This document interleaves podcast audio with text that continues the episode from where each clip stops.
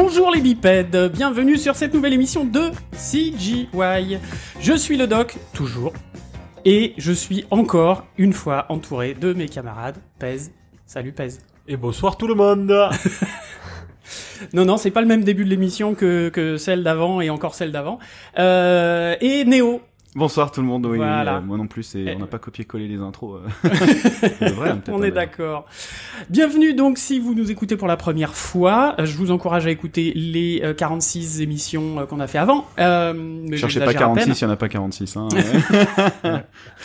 Et, euh, et sinon, bah aujourd'hui, euh, petite euh, petite émission comme d'habitude d'une heure vingt euh, sur un sujet, comment dire, qui euh, qui, qui qui va toucher beaucoup de personnes, euh, soit parce que par rapport à leur expérience, soit par rapport à leurs envies. Mhm, Ah, Les envies futures, tout à fait. Voilà.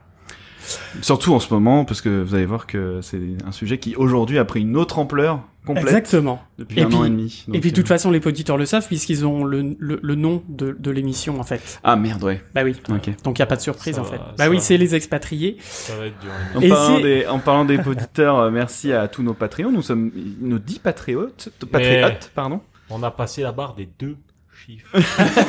On est dans la dizaine. Yes. Donc On sur Patreon, hein, toujours ouais. pareil, euh, trois paliers, junior à 1 dollar, euh, middle à 3 dollars et euh, senior à 5 euh, senior, senior à 5 euh, 5 euros pour avoir euh, les émissions un petit peu en avant-première, euh, des petits goodies, etc., etc. Avoir accès au Discord aussi pour avoir Ouais. des retours et des questions et tout ça. Et puis profondeur. émissions bonus qui vont arriver. Et ça oui, va venir. ça tout va doucement. venir.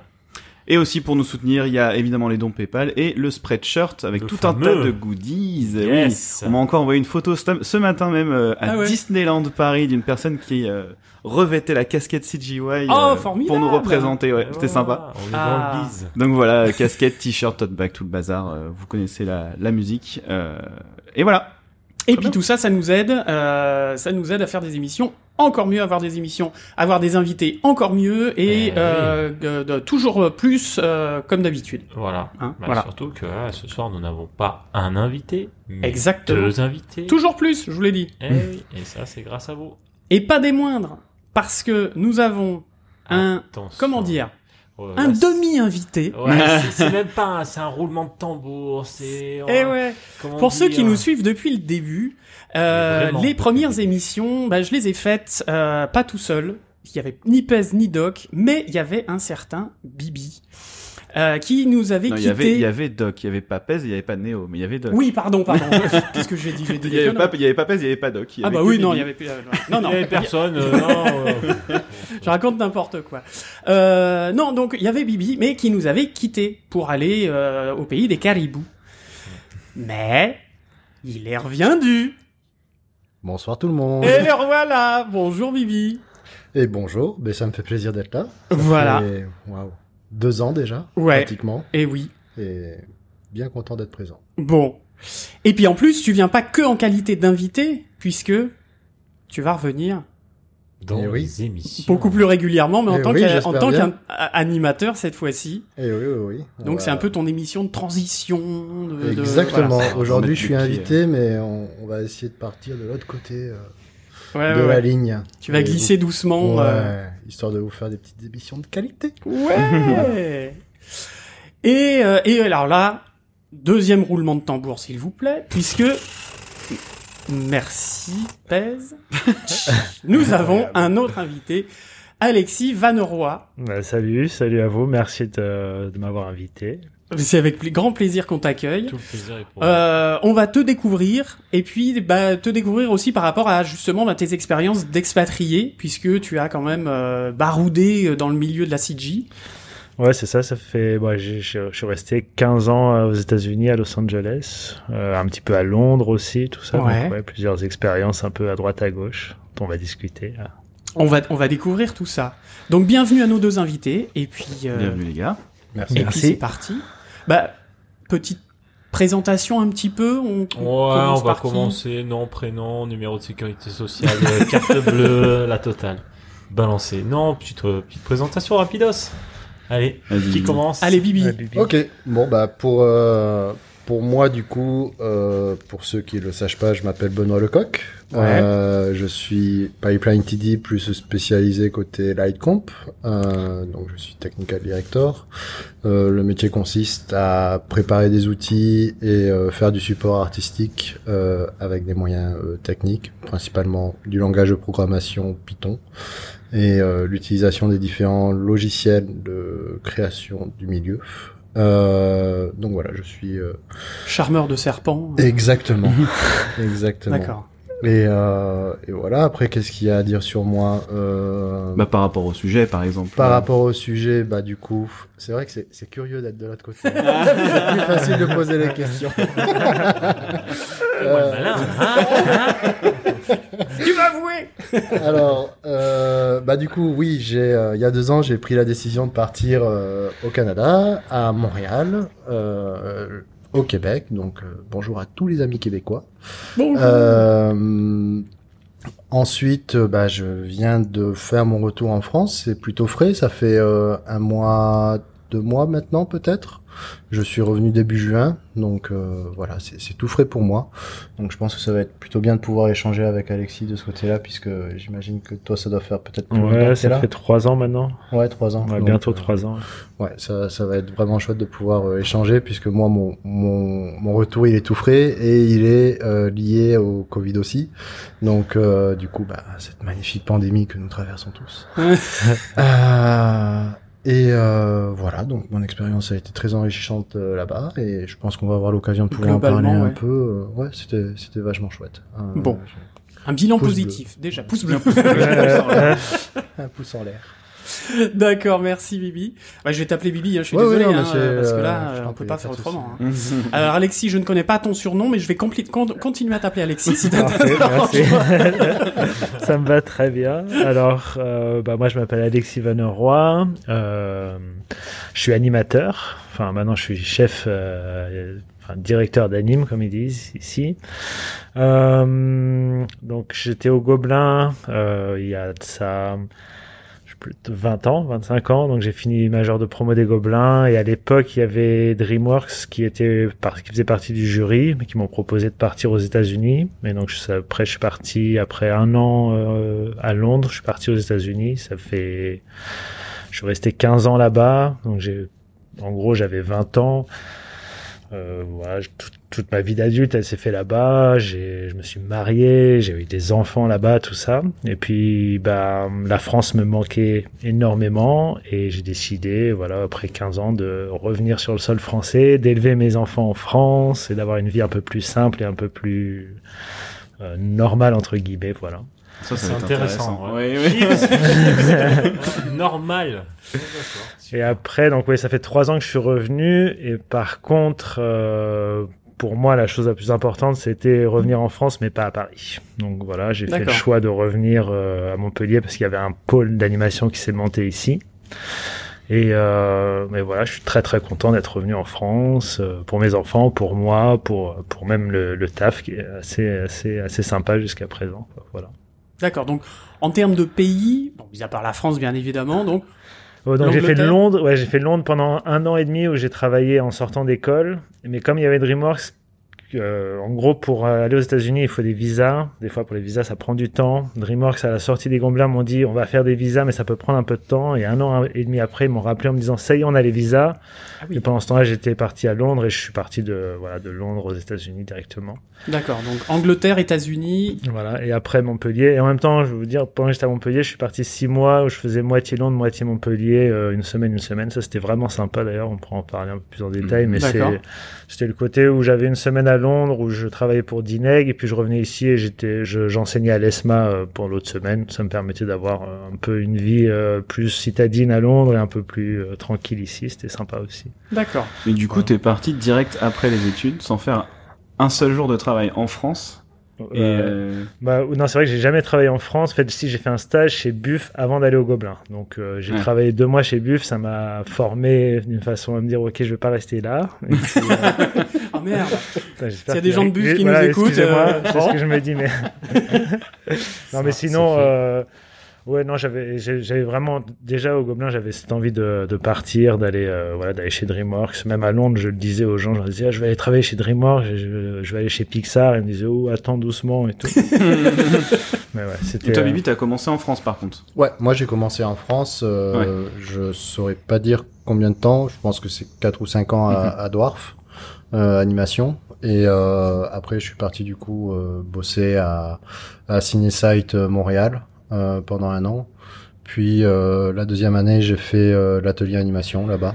Euh, donc euh, pareil. euh, là, du coup, moi, mon mon range de d'expérience, c'est euh, ces trois boîtes-là pour euh, pour ainsi dire. C'est quand même très très différent quoi parce que moi je me souviens quand je sortais de l'école c'était chaud de me dire euh, ah vas-y je, je pars direct peu importe tu vois t'as justement comme tu disais t'as 20 piges euh, qu'est-ce que tu vas euh, tout d'un coup euh, te dire euh, surtout que trois ans avant tu tu pensais peut-être pas forcément j'imagine quoi. Non, c'est vrai. Bah, c'est c'est surtout aussi le, la, le- le- ce qui se passe, c'est qu'à DreamWorks, ils venaient recruter au Gobelin. Ça s'était fait genre 15 ans avant nous.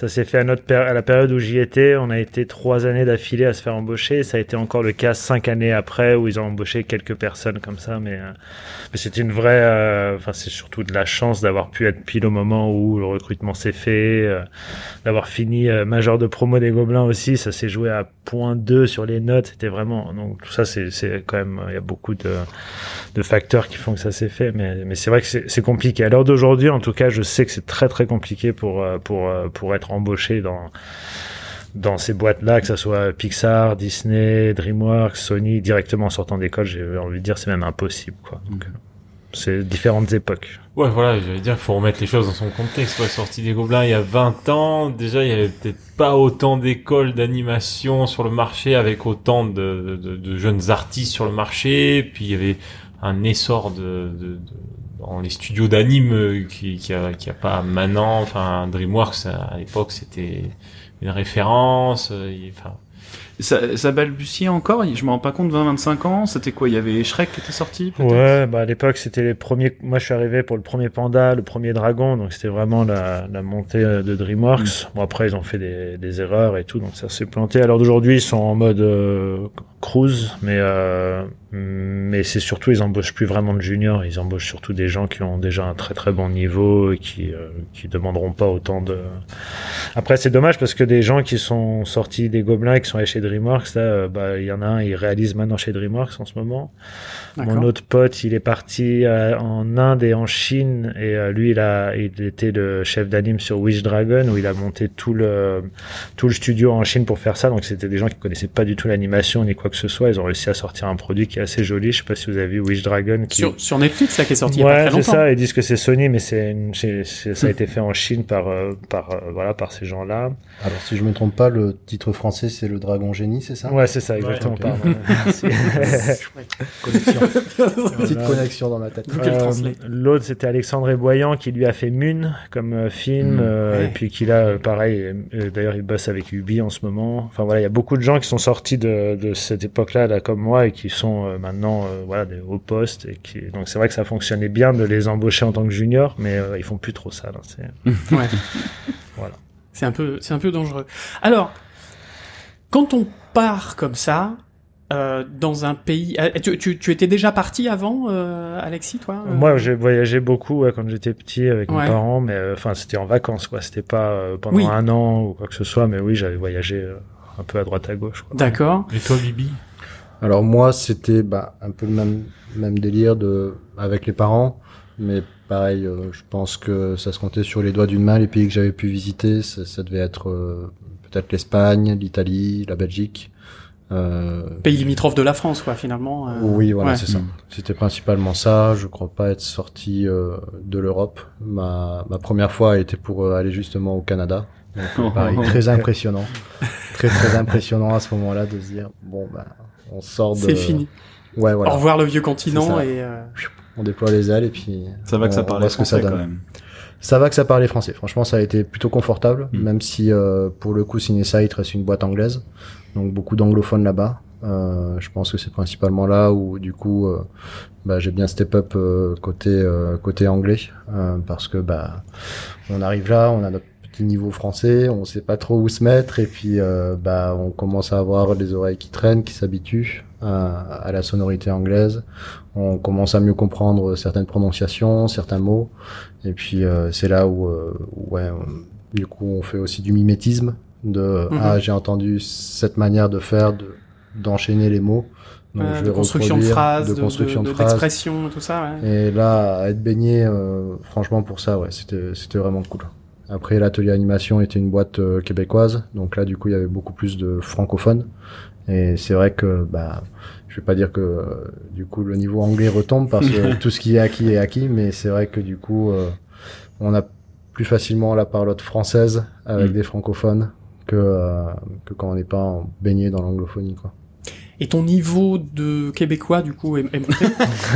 Euh, je pense plutôt oui, surtout sur la compréhension de certaines expressions. Euh, mais euh, mais sinon non, j'ai pas d'accent à proprement parler. J'ai- peut-être gardé certaines expressions euh, comme le à tantôt ou, ou ce genre de choses. Qui, Bon matin. Le bon matin aussi. évidemment. Euh, Sans se moquer, on est bien d'accord, c'est Ouais, en tout, ouais, en ouais, tout bien respect. euh, non non, c'est puis c'est c'est- ça fait beaucoup de sens euh, là-bas donc. euh, c'est c'est vraiment euh, non. Puis c'est souvent des belles expressions aussi. La langue a pas été une barrière en tout cas Bah face à cet A exercice. priori, non. Euh, dans les premiers, dans les premiers jours, ça a été vraiment euh, les, les deux faces d'une même pile, quoi. C'est vraiment genre, on, on change, on change complètement. Il y a, il y a quand même ce, ce côté de, euh, on se retrouve vraiment dans plus du tout ce on- en quoi on est habitué. Et euh, derrière, après, ça va assez vite. C'est de toute manière, il n'y a pas, on avance et puis on, Ouais, ouais, ouais. on enchaîne. Et euh, du coup, à ce moment-là, non. C'est euh, au début, on est, waouh, c'est impressionnant. Hmm. Et après, Je suis dans le grand bain, quoi. ouais, C'est- mais ouais, je, ouais, je suis là, quoi. Donc euh, bon, ben, allez, on y va, quoi. Mais à la fin de la journée, ça doit être épuisant, non? Parce que moi, j'ai eu mon expérience, tu vois, euh, que ce soit à Guff ou ici, notamment à, à Fortiche, là, euh, on a vraiment beaucoup, beaucoup, beaucoup d'étrangers. Et du coup, en, en fait, sans m'en rendre compte, au bout d'un moment, j'ai fini par switcher. Je me rendais compte en rentrant chez moi que j'avais parlé anglais toute la journée, voire espagnol ou allemand. Euh, non, non, non, je parle pas allemand, mais euh, espagnol. mais euh, Le pire, c'est le cantonais, hein, c'est super bah, ouais, avec les tons et tout, c'est chaud. Mais euh, mais ouais, que j'arrive à la fin de la journée, là, je fais ouais, mais je suis épuisé parce que j'ai en fait c'est- quand c'est pas habituel quand même, euh, c'est un effort à faire euh, permanent Ouais. parce que même même si j'ai un anglais qui est correct, tu vois, mais il faut toujours forcer à comprendre, déjà à comprendre les accents différents parce que entre un anglais, d'un italien, d'un espagnol, d'un canadien, machin, c'est très différent. Et d'un euh, français. Et d'un français clairement. Et euh, ouais, du coup, c'était assez euh, C'est intense, ouais. Ouais. C'est intense. euh, c'est euh, en tout cas les, comme tu dis, les premiers jours, les premières semaines, j'aurais envie de dire. Je pense que moi, il m'a fallu, ouais, peut-être euh, un mois et demi, deux mois, avant de me dire, pff, c'est bon, je commence à plus avoir mal à la tête d'avoir parlé anglais toute la journée, parce que forcément, on réfléchit à comment construire les phrases et comment se faire comprendre correctement. Donc, euh, bon, on essaye de pas trop passer pour. euh, Voilà un maudit français. ouais, c'est ça. Euh, Je, je vois qu'Alexis euh, Ouais. la tête Oui, oui, depuis, oui, je euh, à je l'heure. pense que tu partages un peu le. Non, pas, en fait, pas vraiment, désolé. Non, pas vraiment. Mais c'est très bien, du coup, justement, c'est, c'est cool que, bah, du coup. Non, mais, c'est si ça a c'est été- parce que non, mais c'est parce que j'étais dans une école euh, primaire qui était euh, bilingue, enfin qui était axée améri- enfin c'était une école privée bilingue. Mais mes parents m'y ont mis et en fait j'avais, je suis parti aux États-Unis trois semaines en CM2 où j'étais Ah déjà bilingue et après je suis reparti aux États-Unis à Chicago en camp de vacances euh, pendant pendant un mois aussi et c'est vrai que bah, j'étais déjà bilingue en arrivant donc j'avais pas de soucis vis-à-vis de mon anglais. Pas de barrière de la langue. Non, ok, ça, ça, ça on l'oreille. Est-ce que tu crois que ça a aidé aussi à l'embauche? Ça a été un Euh, autre alignement euh, Non, moi, je pense que non, parce que les, les, les autres qui sont, enfin, ils avaient un niveau d'anglais qui était correct, mais ils n'étaient pas bilingues comme ça. Donc non, je pense que ça n'a pas, pas spécialement aidé. Par contre, pour ce qui était de ma copine de l'époque, enfin, euh, elle est, elle a, elle, avait pas vraiment un bon niveau d'anglais et maintenant elle est complètement bilingue. euh, Enfin, elle comprend. Enfin, c'est vrai que ça aide. euh, Une fois qu'on est dans le pays, au bout de, voilà, c'est ça, deux, trois semaines, même un mois, euh, l'immersion elle est totale et ça change, ça change complètement. Quoi. Moi, je sais qu'il y en a qui, ont, qui avaient des problèmes pour parler anglais au début euh, chez DreamWorks, et puis ça, au fur et à mesure, ça va de mieux en mieux. séjour linguistique, quoi. Ouais, Ouais, ouais, c'est ça, ouais, clairement. Le premier façon, mois, c'est un séjour linguistique, et après, on attaque euh, les choses sérieuses. Puis nos softs sont tous en anglais quasiment, donc déjà tout ce qui est technique, c'est quasiment déjà acquis quoi. Après c'est vraiment plus que de la construction de phrases et du vocabulaire global. Ouais. Oui, parce que ça, c'est du vocabulaire technique. c'est, euh, Ouais, parce que des Ouais, fois, on pourrait se dire euh, que c'est la partie compliquée. Moi, Oui, tu oui, m'envoies oui. dans une boîte de comptabilité demain aux États-Unis, je vais être paumé, quoi. Mais là, euh, comme tous nos softs, on est même entre nous, on parle de euh, blocking, Ouais, ouais, ouais. spline, euh, keys, euh, machin, je sais pas comme tu vois. Donc, Ouais. euh, c'est sûr que c'est plus simple, quoi. Alors, ça c'est simple, mais qu'est-ce qui est compliqué? Quand on arrive dans un, un, un pays comme ça pour s'installer finalement, c'est pas juste pour faire euh, euh, un petit contrat d'un mois ou quoi que ce soit, c'est vraiment pour s'installer. Qu'est-ce que euh, qu'est-ce qui est essentiel de faire en premier? Parce que je suppose que vous avez, à mon avis, une, une pelletée d'anecdotes, de trucs. Merde, j'aurais dû faire ça avant et je me suis planté et j'ai attendu 15 plombes au bureau. Euh, Qu'est-ce qu'il y a à faire en premier quand on arrive dans des, dans des, dans des pays étrangers J'ai une petite question de- subsidiaire, c'était que Bibi, toi, t'étais parti, parce que t'es revenu assez vite, mais t'étais aussi parti dans l'idée de quand même t'installer Ou pas? Ou tu Euh, savais que ça allait être court quand même? J'en avais absolument aucune Ok, idée. très bien. c'est C'était juste que je voulais savoir. euh, Ok. l'idée de partir et de voir ce que ça allait donner. Ok. Voilà. Pour moi, l'idée était, oui, certainement un jour je reviendrai. Euh, après, quand, j'avais pas forcément fixé de date. Et puis. C'est à l'aventure, quoi. C'était l'aventure. Ouais. Voilà. Et donc, le premier step alors, c'est quoi? Quand Les on faut papiers. partir Pas pire, bitte Non? Bah ouais, c'est ça, c'est les papiers, c'est le visa, et une fois qu'on est sur place, c'est le numéro de sécurité sociale, euh, la voiture, l'appartement, euh, tout ça. Après, selon la boîte par laquelle euh, t'es embauché, c'est là où ça change tout, je pense. Mais par exemple, pour le cas de DreamWorks, euh, moi, ils m'ont donné 10 000 dollars déjà pour euh, mon déménagement. Euh, bon, C'est après, le fameux pack de relo- relocalisation. pack de relocalisation. Ouais. Donc là, chez Fortiche, c'est euh, 500 euros. Voilà, donc c'est pour faire la différence. C'est pas le même budget. Ça me paraît vachement plus normal. Bon, après, faut savoir, sur les 10 000 dollars, on payait quand même une partie si on utilisait euh, dans l'ensemble. Mais bon, surtout ça pour dire qu'ils avaient aussi, j'avais un appartement pour le premier mois qui était euh, déjà mon nom, qu'après, ils avaient des gens qui m'aidaient à trouver justement un logement, euh, qu'ils mettent en place une banque là-bas où, où j'avais déjà euh, un compte que je pouvais, euh, voilà. Donc tout ça, ça m'a bien, Tout bien était aidé. créé déjà Ouais. avant. En tout cas, ils sont là Par pour, voilà, pour nous aider à nous installer et tout. Donc, c'était quand même assez simple, j'avoue. Après, ça reste quand même très compliqué parce qu'on est aux États-Unis, qu'on sait pas ce qu'il faut faire au niveau, voilà, de la sécurité sociale, de toutes ces choses-là. Mais ça, sur l'ensemble, ça a été, je suis tout à fait honnête, le plus dur, ça a été au niveau argent. Au début, c'était un tout petit peu euh, limite parce que euh, bon, le coût de la vie est très très cher à Los Angeles et D'accord. que au début le salaire était euh, ok, mais c'était pas non plus. voilà. Pourtant, c'est vache. Je pense que c'est plus que ce que je que je touche aujourd'hui. D'accord. Mais, bon, c'était- mais c'est vrai que bah, on en parlera sûrement plus tard. Mais c'est vrai que le coût de la vie euh, comparé au salaire, c'est souvent aussi le.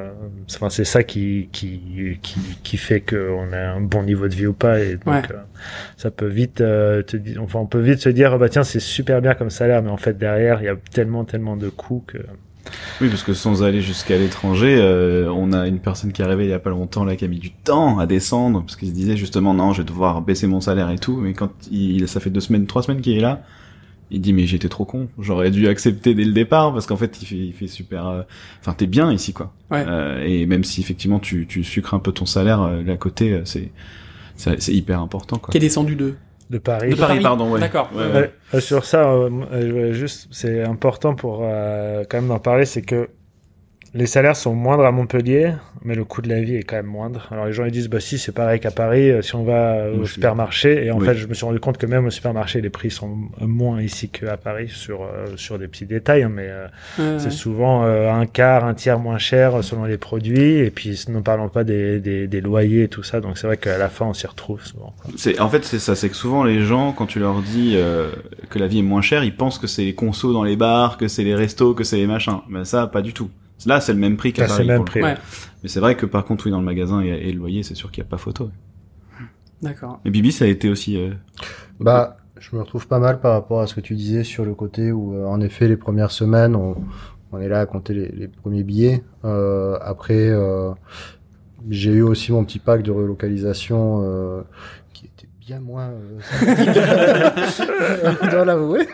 Mais euh, de dollars tu as eu, toi je, je veux pas mettre en porte-à-faux euh, la boîte qui m'a qui m'a engagé, mais non, en vrai, ça s'est très bien passé et ça s'est très très bien fait pour le coup. Euh, c'est exactement la même chose. Euh, ils te guident quand même. Ils savent que tu viens d'un autre pays. Donc euh, globalement, tu vas être guidé pour euh, l'ouverture de ton numéro de sécurité sociale, euh, l'ouverture de ton compte. Euh, moi, ce qui s'est passé, c'est que je suis arrivé, euh, euh, je crois, un jeudi là-bas. Euh, je commençais le lundi à bosser, histoire de me recaler avec les, les jet lags.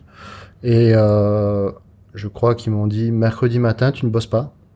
Tu es payé pour aller faire toutes les démarches administratives. Hmm. Et on s'engage, euh, il faut que tu ailles le faire absolument, c'est très important. Et ils m'ont dit, bah, il faut que tu fasses ça, ça et ça. Voilà. Donc, Ah oui, donc ils avaient déjà une Putain, espèce de protocole, de checklist euh, pour les pour les nouveaux arrivants. euh. Voilà. Ça c'est pas mal. ouais, Et ouais. t'avais euh, filé un appart aussi pendant ce temps-là? Alors du coup, sur les deux premières semaines, Ouais. j'avais un appartement. Euh, après, euh, bon ben, il y a pas mal de copains qui sont qui sont aussi là-bas, donc euh, là pour le coup, je me suis pas retrouvé dans une ville euh, inconnue, sans personne, euh, à être complètement lâché. Donc euh, j'ai pu euh, me débrouiller et prendre le temps de trouver un appartement. Mais pareil, euh, dans le pack de relocalisation, ils te disent euh, bon ben Montréal, euh, c'est comme ça, euh, tel quartier, c'est plutôt ça, tel quartier, il y a ça qui se passe, etc.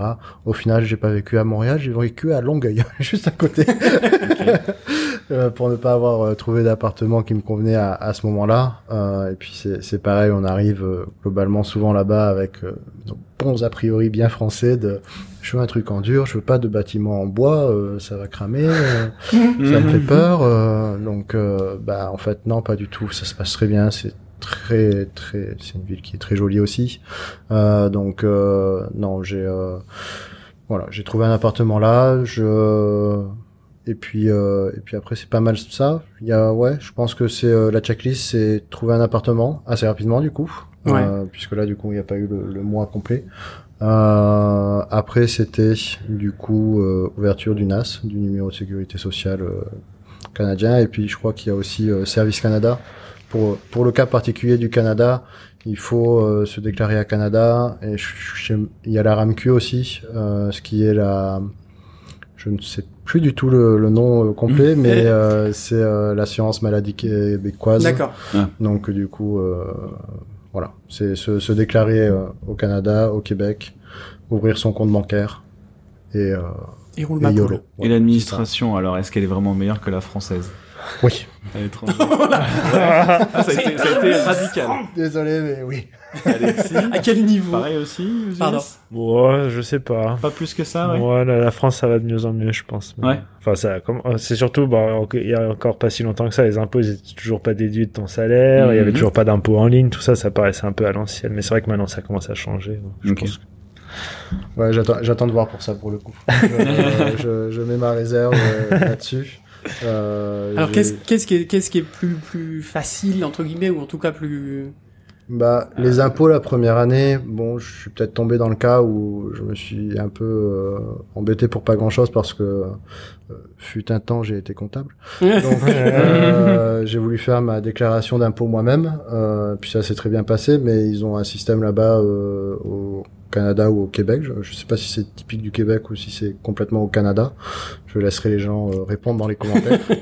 Euh, mais euh, globalement, il est conseillé de faire appel à un comptable euh, pour s'assurer que tes fiches d'impôt soient correctement remplies, puisque sinon tu peux recevoir une amende. Donc euh, du coup, le coût de l'amende est plus cher que le fait de payer un comptable. Donc euh, l'un dans l'autre, on, on préfère faire appel au comptable. Généralement, c'est le comptable qui prend la douille si jamais euh, si jamais il y a, il y a une douille à mettre. Et puis euh, il remplit très bien la fiche pour toi. Il fait les calculs aussi.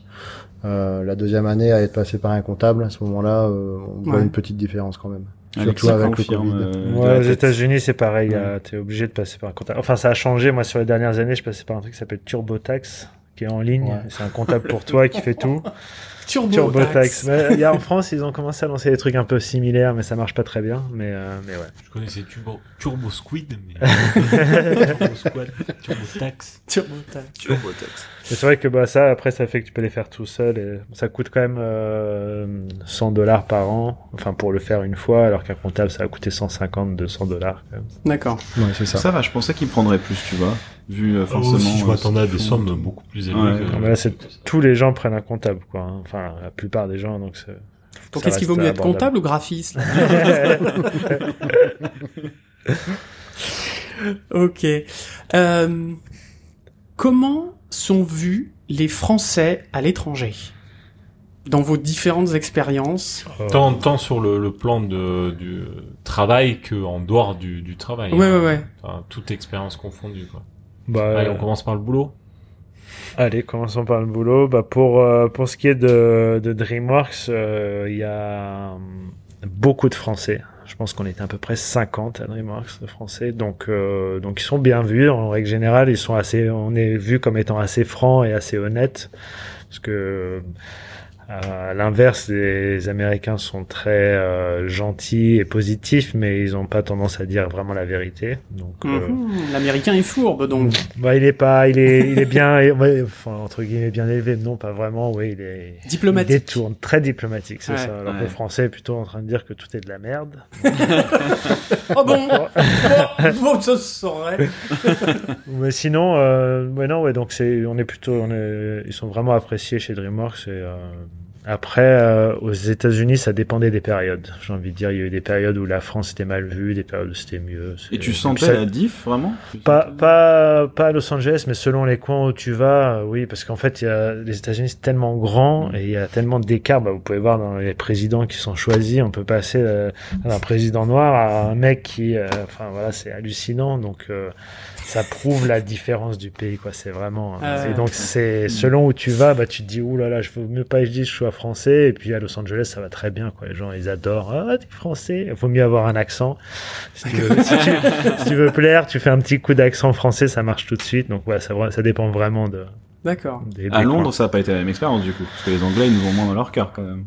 Ouais, c'est vrai. C'est bah, c'est pareil, j'ai envie de dire. Ça dépend, ça dépend des Anglais. Si c'est Manchester, tout ça, ouais, c'est un peu moins. Mais, mais pareil à Londres, il y a quand même un coup, côté euh, français, French touch qu'ils aiment bien malgré tout. Ah, ok. ça, ça dépend. Ouais, c'est. D'accord. Bibi Et pour moi, bah, Comment je, ça se passe? je pense que je te rejoins pas mal là-dessus. Euh, professionnellement, euh, c'est vrai que bah, je- enfin, comme ça, euh, les Français, il y en avait pas mal. Ouais. Et puis euh, c'est vrai que bah, ils étaient toujours bien considérés et bien euh, bien aimés globalement euh, pour toutes les raisons que tu as pu avancer. Et euh, après sur le côté le rapport euh, Québec-France, je saurais pas vraiment dire puisque du coup j'ai pas pu être vraiment en contact à cause de la pandémie Ouais. puisque je suis arrivé euh, moi en mai 2019 là-bas. Donc j'ai pu avoir six mois tranquille, mais je me suis baigné avec des Français euh, dans, dans, dans un microcosme euh, franco-français euh, du au Québec là-bas. Après, euh, je pense qu'il y a, y a pas mal cet aspect-là quand même. Au, au- je sais pas si c'est typique de Montréal ou pas. Euh, je pense que c'est pareil. Les gens me corrigeront si, si je dis des bêtises. Euh, mais il y a, y a pas mal cette euh, ce côté quartier euh, à. Montréal où bah, les Français sont sur le plateau Mont-Royal. Euh, Il y a Little Italy, il y a Chinatown, euh, il y a ce genre de choses. Ouais, c'est du coup, c'est pareil partout, Ouais, c'est hein, pareil. même à Paris, même euh, c'est Oui. c'est Ouais, communauté, communauté, voilà, Los c'est- Angeles. je, je suis sorti de ma campagne hein, pour aller à Montréal, donc du coup, je ne connaissais pas les grandes villes pour le coup. C'est vrai que tu fais bien de préciser ça, c'est que j'ai pas cette expérience-là non plus de, je peux, je peux pas vraiment parler pour pour Mhm. cet aspect-là puisque j'ai pas eu d'expérience dans d'autres grandes villes que que Montréal au final. Mais c'est vrai que ça a l'air d'être quand même quelque chose d'assez commun pour tous les gens qui voyagent même simplement, que à partir du moment où t'es dans une grande ville, bon, il y a pas de méga surprise quoi. C'est pas, y a pas de raison. C'est souvent cosmopolite, donc ça a souvent Ouais. plein de cultures qui, se- qui se mélangent et tout. Mm. C'est sûr que si tu vas euh, en Chine ou au Japon, c'est un peu plus, un peu plus serré, on va dire. Mais euh, Mais Vivi, il a raison sur le fait de, bah, t'arrives là-bas. Moi, en tant que Français, j'étais qu'avec des Français pendant 15 ans.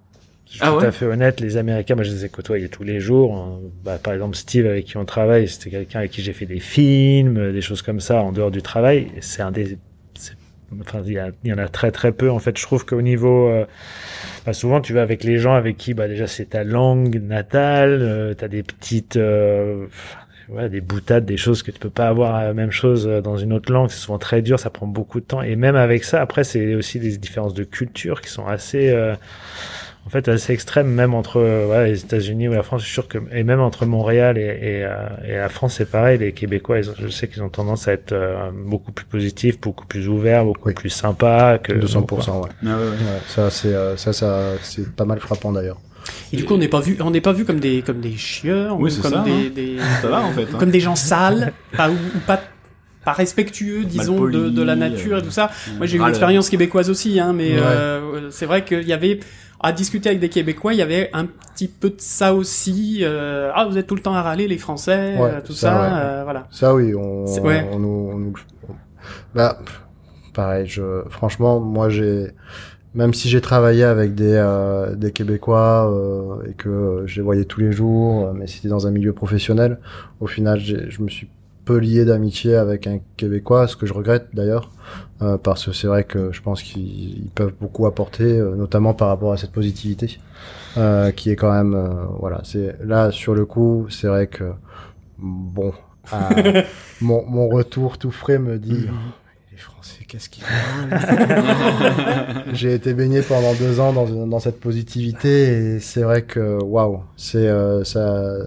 Bah déjà c'est puis c'est ils ont ce truc un peu chaud au cœur de toujours être quand même très très engageant et très euh, sur la discussion de- Ouais. de- voilà. Puis il y a il y a ce côté aussi où euh, ben c'est euh, au premier abord quand on rentre en France, les Français peuvent avoir tendance à un peu couper la parole, là où les Québécois le font pas du tout. Et en fait, c'est ils parlent, ensuite ils laissent le temps à la personne de répondre, et une discussion se construit comme ça. C'est pas une discussion qui se construit sur euh, sur quelque chose qui se coupe.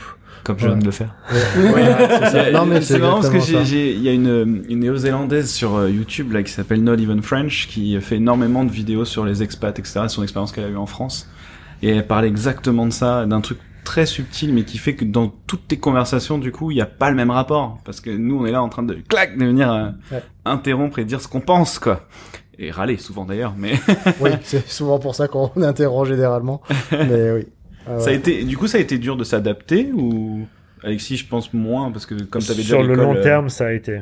Enfin, Ouais. moi, je sais que après 15 ans, j'étais très positif et, euh, et un peu trop d'ailleurs. Mais euh, et de- ah, t'as attrapé ce truc? Ah Ouais, moi ça m'a fait du bien parce que moi j'étais vraiment très très euh, oh, c'est de la merde, ça me fait chier. hein. Mm. J'étais Très ouais. très très très ouais là-dedans. Euh, je- maintenant ça revient doucement après trois ans. Je en France euh, voilà Ah, ça, ça, Ah, je vais le retrouver, Ah. incroyable. ça m'a manqué. Et, et toi, Bibi, ouais, t'as- au début, il y a des gens qui étaient un peu en mode, euh, tu pourrais être plus sympathique, sous-entendu? Euh... Non, pas, pas tant que ça. Non. Pas tant que ça parce que du coup, euh, bah, je suis rentré dans une expérience euh, anglophone par, euh, par le Canada. Donc du coup, bah, forcément, là, je, c'est, vu que moi j'avais la barrière de la langue un peu, je me suis retrouvé à être sur, comment ça s'appelle? Sur le côté de me dire, ah, il faut que, il faut que je, il faut que je construise mes phrases. Donc du coup, quand on me parlait, j'avais de suite ce retour de prendre la distance sur ah, il faut que je euh, il faut que je prenne le temps de euh, de respirer déjà, d'analyser ce qu'on vient de me dire, de construire la phrase, d'enchaîner là-dessus et de pouvoir euh, bah donc en fait cette histoire de coupure, je, je, je le faisais pas parce que fait tout simplement j'étais un peu paumé déjà de base. fallait- Et j'ai repris ce, ce truc-là après euh, quand je suis parti. En fait, ça s'est fait très naturellement pour moi pour le Mhm. coup, euh, sur ce truc-là. Et par contre, du coup, bah, je sens que voilà, après deux mois déjà, ça commence à revenir un peu. ce côté de, euh, Ça revient vite. ça revient vite, ouais. Ouais, ouais, ça revient vite. Et du coup, comment, au niveau du travail, euh, on, on s'intègre, on s'intègre dans un environnement avec une différence de culture, euh, parce que c'est vrai que la, la culture française, l'état d'esprit français est quand même assez particulier euh, dans le monde, hein, pour avoir voyagé un petit peu euh, à, à gauche à droite, c'est vrai qu'on a voilà, les Français, on les remarque de suite de toute façon à l'étranger. Hein. Euh, comment ça se passe euh, l'intégration au, au- boulot? Euh, Au-delà de la barrière de la langue, hein, enfin Dans le rythme du quotidien, dans comment est-ce qu'ils Co- approchent le boulot et tout ça que tu veux dire C'est quoi Ouais. C'est euh, ils sont plutôt, on prend un café le matin, on commence à discuter ou on rentre dans l'art d'en- d'entrée. ou... Enfin comment voilà comment ça se passe un peu les, les journées euh, Bah, en Amérique? Là, moi, sur euh, sur du coup sur cette expérience, euh, j'attaquais mes journées. Euh, je savais que j'avais une demi-heure de poste sur la journée qui était compris, plus ou moins.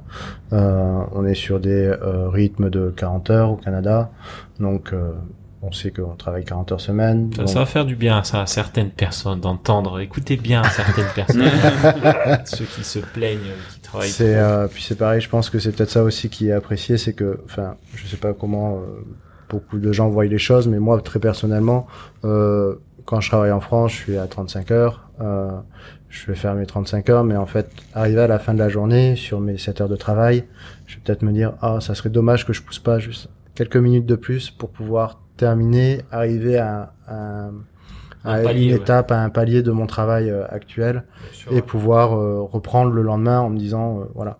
Je sais pas si c'est le cas dans d'autres euh, dans dans d'autres communautés aussi, si c'est si c'est typiquement très français ou autre, mais en tout cas, c'est vrai que du coup bah sur les 40 heures, bah, on va peut-être faire peut-être allez 42 45 heures. C'est ce que j'allais dire, euh, c'est 40 heures avec des heures sup induites. Non, du coup, Ou- là sur euh, sur ce genre de choses sur euh, bon bah y a les gens ils vont dire euh, moi je suis payé 40 heures, c'est tout à chacun voit la façon de faire et comme comme ils veulent. Je sais pas si c'est typiquement français de dire ah, c'est pas pour les quelques heures de plus euh, voilà quoi. Euh, ça je saurais pas dire Hmm. peut-être que Alexis aura d'autres retours. Oui, parce qu'aux. États-Unis, justement, on a souvent cette, je sais pas si c'est un, un cliché ou un, comment dire, un, un, un truc que tout le monde pense alors que c'est faux, mais on dit toujours qu'aux US, tu comptes pas tes heures. Ouais, ça c'est non, c'est pas vrai parce que si tu fais des heures en plus, t'es payé en heure sup une, une fois et demie. Donc euh, s'ils te demandent de rester plus, c'est que tu vas être payé plus quoi. Après si c'est de ton plein gré, tu peux Mhm. parce que t'as envie de bosser plus ou quoi. Eux te les payent sans te demander ou? Euh, non non bah si tu si en gros en gros ce qui se passe c'est souvent on arrive dans des fins de film, on est en rush. Donc euh, ils vont moi ça m'est arrivé sur certains films, ils m'ont dit bon bah est-ce que tu peux bosser samedi, dimanche? Euh, Ça m'est arrivé de bosser pratiquement 14 jours d'affilée sans avoir un week-end quoi. Hmm. Sauf que donc après tu fais du 60 heures, 70 heures, mais moi ils te payent tes heures sup à une fois et demie, donc t'es- ça te fait vraiment des beaux salaires. C'est comme à Weta d'ailleurs, ils font pareil, mais à Weta les gens ils sont payés une fortune euh, parce qu'ils font tellement d'heures que et puis ça coûte rien. Une cravache, ouais. En fait, c'est juste que légalement, ils peuvent le faire. Voilà. Du coup, ben, ils, Mais, ils en mais sinon, euh, les gens enfin par exemple les Américains, ils font 9h 6h, ils font 9h 6h quoi, c'est euh, 9h 6h. Nous les Français, on arrivait le matin bon 9h, on restait en bas, on prenait un café ensemble, tout ça, 9h15, on arrivait, on travaillait, moi enfin c'est vrai que je faisais pas gaffe. À partir du moment, où- de toute façon, à partir du moment où tu fais ton travail et que c'est apprécié, je pense qu'il n'y a pas trop de problème. Enfin, du moins en animation, quoi. Ça, Ouais, pour ça, je suis d'accord. hein. Ça, ça reste Mhm. quand même, ouais, il y a quand même la culture prédominante du tant que le travail est fait. Ouais. Ouais. Peu importe euh, la plage horaire un petit peu. où que tu- Exactement. Que tu, vas- Ouais, C'est mais flex. Justement, Ouais. ça, c'est souvent. Alors, je sais pas si c'est partout à l'étranger, mais c'est Bah, du souvent, coup, c'est euh, plus flex, euh, je pense, à l'étranger qu'en France. que, qu'en France. Nous, on est quand même très, très cadré sur l'horaire, quoi. C'était ma deuxième question, c'est est-ce que est-ce que vous avez été jugé parfois de en France, tu vois, dès que tu fais un truc, euh... tu vois, on dit tout de suite quelqu'un qui vient dire ah lui il a pas bossé pendant une heure, t'as vu, il est arrivé à 10 heures et tout. On que fait ça en France. Je Ah, pensais ouais. pas, moi. C'est Ah ouais, c'est terrible, hein. C'est terrible, c'est merde. Alors dans notre milieu moins, dans notre milieu je pense moins, tu vois, parce que on est tous, euh, je pense qu'on est tous d'accord pour ce que tu viens de dire. À partir du moment où le taf il est fait et qu'il est bien fait, il y a pas de souci quoi. Mais euh, oui, moi, dans toutes les boîtes où j'ai été, j'ai toujours entendu des gens qui ont fini au bout d'un moment par le dire en fait, dire ouais mais lui de toute façon ou elle, euh, voilà. Donc euh, tu vois, ouais, en fait c'est quand même là derrière, tu vois. Et je sais pas si c'est pareil aux. aux- aux Ouais, ça autres. nous est arrivé, nous, d'entendre, ouais, les Français, le matin, ils sont souvent dehors en train de prendre un café. euh, genre, genre, Ouais. C'est marrant. Après, bon, c'est Ouais, plutôt... mais bon, notre café est quand même bien meilleur que celui de J'ai dit ça, j'ai dit ça, moi. Par contre, moi, après 15 ans de DreamWorks, à la fin, par exemple, le matin, je travaillais de chez moi de, on va dire, de 8h à 10h, je faisais 2 heures. Après, j'allais à la gym. Euh, voilà. Après, je, pendant une heure et demie. Après, j'arrivais au travail, j'avais euh, le lunch gratuit. Je restais jusqu'à 16h, puis je repartais chez moi. Donc, en gros, je faisais, je sais pas, dans la journée, je faisais 5 heures, 6 heures de taf au grand max. Je faisais plus mes heures, mais je faisais mon travail bien plus que, que ce que, ce qu'ils demandaient, quoi. Donc, euh, pour eux, ça leur allait. Donc, au- après, c'est quand même très, très flexible. Tu peux quand même avoir un peu C'est ce que je le veux dire, ouais. Là, on que parle veux. pas d'une flexibilité de juste une heure ou deux plus Ouais, tard, là, plus tôt. c'était, euh, C'était vraiment, voilà, à partir du moment où tu fais. Bon, après, ça m'arrivait de bosser le week-end, parce que moi, j'avais un, un remote. Ça commençait déjà à l'époque, là, d'avoir un petit peu de remote. C'est vrai que ça, ça aidait pas mal à pouvoir euh, ajuster tes heures selon comment tu Donc le remote c'est le télétravail hein, pour ceux Pas- qui oui, n'ont pas forcément l'habitude. euh, On translate. Mais euh, et euh, j'allais dire un autre truc, euh, j'allais dire, j'allais dire, j'allais dire, j'ai oublié. Tant pis, continuez sans moi. ça ça m'arrive à chaque fois, hein, c'est bête. Hein. Bah non, mais du coup là, euh, moi j'ai envie de rebondir sur euh, une, euh, d'ailleurs, une, tiens ça, ça, ça cogite. Une autre question, euh, on va parler argent. euh, voilà. Alors on a tous euh, cette idée préconçue de, on part à l'étranger, on s'expatrie parce que ça paye mieux ailleurs. Hmm. Alors, qu'en Parce est-il qu'ailleurs, le, Voilà, le, quand- le- le billet est plus vert. Euh, Qu'en est, qu'en est-il de cette euh, de, de, de cette question?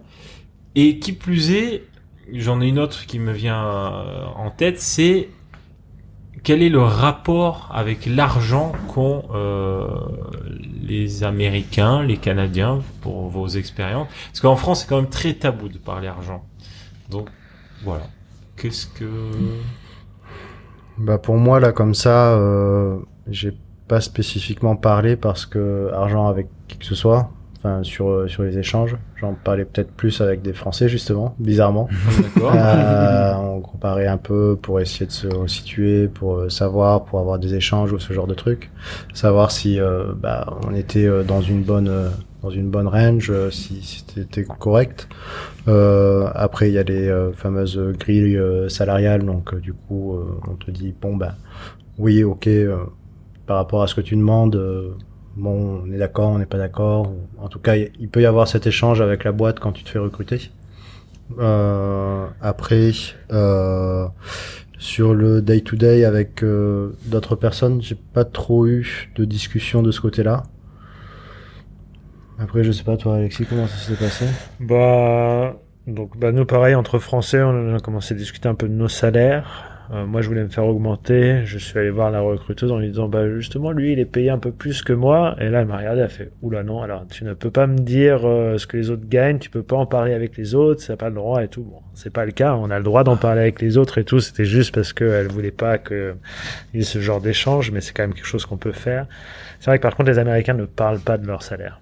C'est quelque chose qui est Ah tabou. ouais. Ah ouais. Ah, c'est comme nous. Alors, vois, oui, alors qu'on aurait cru l'inverse. Ouais, ouais. moi je Mm. pensais qu'il y avait pas, vu qu'il y a une, quand même une culture aux États-Unis. Ouais, euh, c'est assez tabou. Ouais. Par Ouais. contre, pour ce qui est de la culture de l'argent aux États-Unis, c'est vraiment différent en France. C'est un pays capitaliste et ça se ressent dans tout. C'est-à-dire que bah, tout le monde vit pour avoir la plus grosse voiture, tout le monde vit pour avoir le plus gros jardin. C'est fantastique. Tu ne parles pas de ton salaire, mais Oui, Tu le montres. Tu le Mais tu le montres. Tu le montres, exactement, c'est ça.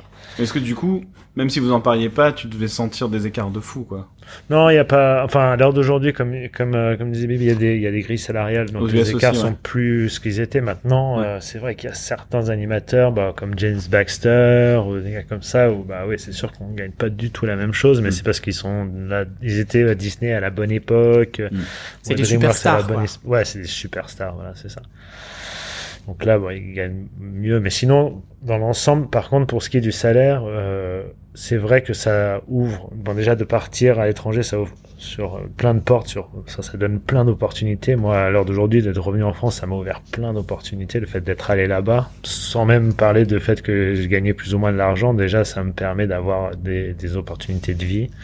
Et c'est pareil aux États-Unis, ça permet, voilà, de rencontrer des gens, de créer des liens, de tout ça. Donc c'est sûr que c'est très très bénéfique. Après sur le, salaire en lui-même, oui, on est mieux payé aux États-Unis qu'en France, mais le niveau de vie est vraiment cher. Donc euh, à la fin, euh, bah ça se vaut, je pense, parce que euh, moi quand j'étais là-bas, j'ai réussi quand même à mettre de l'argent de côté sur toutes ces années et tout ça. Mais là, je vois qu'en rentrant en France, j'arrive quand même aussi pareil à mettre de l'argent de côté et à, avoir un niveau de vie où je suis, euh, je suis vraiment bien. Donc, euh, C'est les heures sup qui la diff, finalement. Bah, j'en ai pas fait beaucoup d'heures sup. Moi, tout à fait honnêtement, les dernières heures sup que j'ai fait, c'était justement, ça devait, ça devait être il y a 12 ans. Après, des fois, ils me demandaient, je leur disais non, je veux pas les faire, puis je les faisais pas. Ah ouais? Ouais, ouais. C'est- Carrément. Ouais, ouais, ça c'est bien aussi, ouais, pour le coup. euh, moi aussi, on m'a demandé de. Et est-ce que ça te pénalise du coup? Pardon, excuse-moi, je t'ai- fait Il a fait le français. Maudit français. tu disais du coup, ouais. Euh, non, je disais euh, non, ça, ça pénalise pas spécifiquement. En tout cas, euh, c'est, c'est voilà, t'as le droit de dire non, je veux pas faire d'o- d'overtime, je veux Ouais. pas de faire d'heures sup. Ici, c'est Ça, l'enfer. ça c'est, ça s'est présenté à moi peut-être deux ou trois fois. Euh, et puis il y a eu une fois où j'en ai fait, mais en fait je m'en suis même pas rendu compte. Donc euh, et puis du coup, bah là pour le coup, vu que j'avais pas communiqué, ils m'ont même dit attention, tu refais plus jamais ça quoi. Donc Ouais. ils sont très carrés sur le truc de overtime, attention. Euh, Ouais. Le temps supplémentaire, c'est non, c'est on doit te rémunérer pour ça. On veut pas Ah ouais. d'embrouille. Donc euh, si jamais tu vois que tu restes, tu envoies un message à ton N plus 1 euh, et puis euh, on vérifie et on active ou pas quoi. Ils sont, un, ils sont un cake, pardon, excuse-moi, euh, Doc. Ouais, non, ça fait deux fois. Ouais. Euh, non, mais euh, je, enfin, je veux dire, c'est c'est même pas par. Tu, tu peux même pas dire, mais non, mais je reste parce que ça me fait plaisir et c'est par passion, c'est par machin. Je... Non, pas possible. Non, là, il y a, il y a un truc comme ça où... Peut-être légalement, euh, oui, ils si inquiets il passe quelque chose. dire, ouais. Ouais, Ils ont peur que tu te retournes contre eux, non? Ah oui, c'est ça. Bah. Surtout aux US, on sait qu'ils y vont. euh, Ils sont très procéduriers, non, aux, Ouais. aux États-Unis? Ouais, c'est un gros problème, je trouve. Enfin, moi, c'est une des raisons Ah ouais. pour laquelle je suis revenu en France. Ça me- Ce qui me fait peur, c'est que je trouve que ça prend la même direction ici, mais euh, je suis tout à fait Ouais. honnête sur Ah. tout. Maintenant, il y a des assurances pour tout. Il y a les gens, ils sont procédurés tout autant, je trouve. Donc, ouais, euh, ouais. mais c'est vrai qu'aux États-Unis, ça régit beaucoup la façon dont, dont la boîte dirige les gens et dans ce qu'ils peuvent faire. Donc, par exemple, euh, sur la fin, la DreamWorks, ils nous disait bon, il faut que vous preniez absolument vos pauses de telle heure à telle heure pour pas que vous travailliez trop longtemps. Sinon, après, ils peuvent être justement, on peut leur dire ben non, vous nous faites travailler tout le temps, vous n'avez pas dit ça. Donc, c'est tout est très très euh, encadré. Ah ouais. quoi. Mais de plus en plus, c'est vrai, c'est vrai que je trouve ça bof. Il y a une sonnerie pour la récré et tout ça, quoi. C'est limite ça. C'est euh, ouais, non, mais c'est vrai, c'est limite ça, quoi. Ah. D'accord.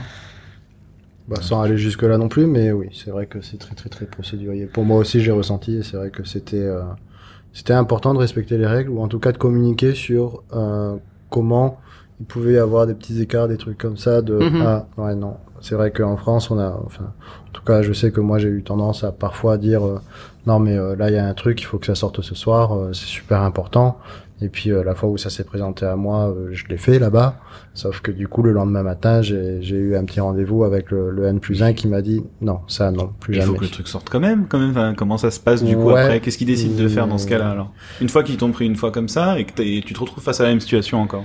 Bah, Ils tu demandes. quoi Tu demandes l'overtime, quoi. Ah, d'accord, ok. Tu demandes oui, l'ouvrent quand même au final, mais il faut Ah que je oui, te demande bah, avant quoi. Ouais, c'est ça. C'est ça. Je pense que là, sur ce genre de cas, euh, si j'avais eu à le faire une deuxième fois, ça s'est présenté qu'une seule fois. Donc sur deux ans quand même, c'est voilà. Ça va. Et puis euh, c'est euh, ouais, là je pense que du coup c'était suffisamment comme euh, comme Alexis dit procédurier sur le fait que non, tu demandes et après on, on te débloque le truc et il y a aucun problème pour ça. C'est en fait c'est là pour le coup c'est vrai que ça j'ai beaucoup apprécié, c'est que euh, bon il y avait le visage un peu fermé de t'as pas fait de bêtises mais Oh, fais jamais ça. voilà, faut pas, faut pas dépasser non plus. Ouais. Mais d'un autre côté, il y avait le, le truc de dire, on veut communiquer sur ce genre de choses Mhm. et on veut, ils ont ouvert une porte en fait de Mhm. dire, non, il faut pas, faut pas faire ça. C'est là, il y a, il y a été trop loin, donc du coup, euh, voilà, on revient, on recadre le truc, on remet le, le truc sur, sur les rails et puis on y Ouais. va quoi. Plus une histoire de, de clarté pour tout le monde. Ouais, exactement, euh, ça. Et d'être dans les, dans, les, dans Ouais. les rails pour tout le monde, quoi. Ouais, Mais ouais, comment ouais. tu mixes ça avec la flexibilité justement du coup? C'est compliqué. Ici, tu sais, c'est un peu à la pointeuse encore, à l'ancienne, tu vois. C'est euh, Bah, ils ont des, euh, enfin, pour moi en tout cas, ils ont une, une petite armée de, euh, de production managers. Ouais. T'allais dire de drones qui te traquent, Non, qui te bah, mettent un il y a des grosses teams de RH, C'est- de, Ouais. de trucs comme Ouais. ça. De- C'est souvent ce qui pêche en France. C'est souvent le peu de gens. Bah, il y, y avait une personne assignée, par exemple, juste sur le département TD, Ouais. euh, TD Dev, qui s'occupait, et c'est justement lui, c'est le manager en question qui m'a dit non, mais ça, plus, plus voilà.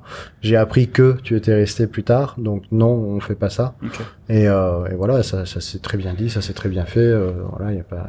Attention, hein, je suis pas allé dans une dans un bureau et puis ils m'ont écartelé et trucs. Non, pas du tout. Ça s'est passé dans un couloir. euh, C'était euh, oui, bon, on m'a dit ça. euh, faut que je sois clair avec toi. Il faut plus que ça se reproduise, machin. Et puis ça s'est ça s'est arrêté là, quoi. Mais euh, mais ouais, ils ont donc ils ont ce production manager et lui, je crois qu'il en avait euh, deux en dessous de lui. euh, qui gérait justement un côté TD, un côté dev, un truc comme ça. D'accord. Donc, euh, Et pour revenir ça. à la question de peste, du coup, t'as eu l'impression de- d'être payé correctement là-bas aussi? Bah, oui, je pense, oui. Ouais. Oui, oui, globalement, oui. Euh, la première année à Cinesite, après, c'est marrant parce que à partir, euh, tu te demandes euh, si tu vas être bien payé. On te, on t'annonce le, un peu le coût de la vie quand tu es embauché. Donc tu te dis, bon, ben, ça devrait aller. Moi, à avoir fait mes calculs avant de partir, je m'étais dit, c'est à peu près euh, le même euh, niveau de vie que Montpellier pour Montréal. Euh, peut-être un peu plus cher à Montréal, mais techniquement, je vais être payé peut-être un peu plus cher aussi. Donc, euh, du coup, euh, bon ben voilà. Et puis, euh, et puis en fait, euh, le profil, euh, le profil fait aussi ce qu'on est. Et du coup, euh, bah, quand j'ai changé, j'ai pu prendre une augmentation.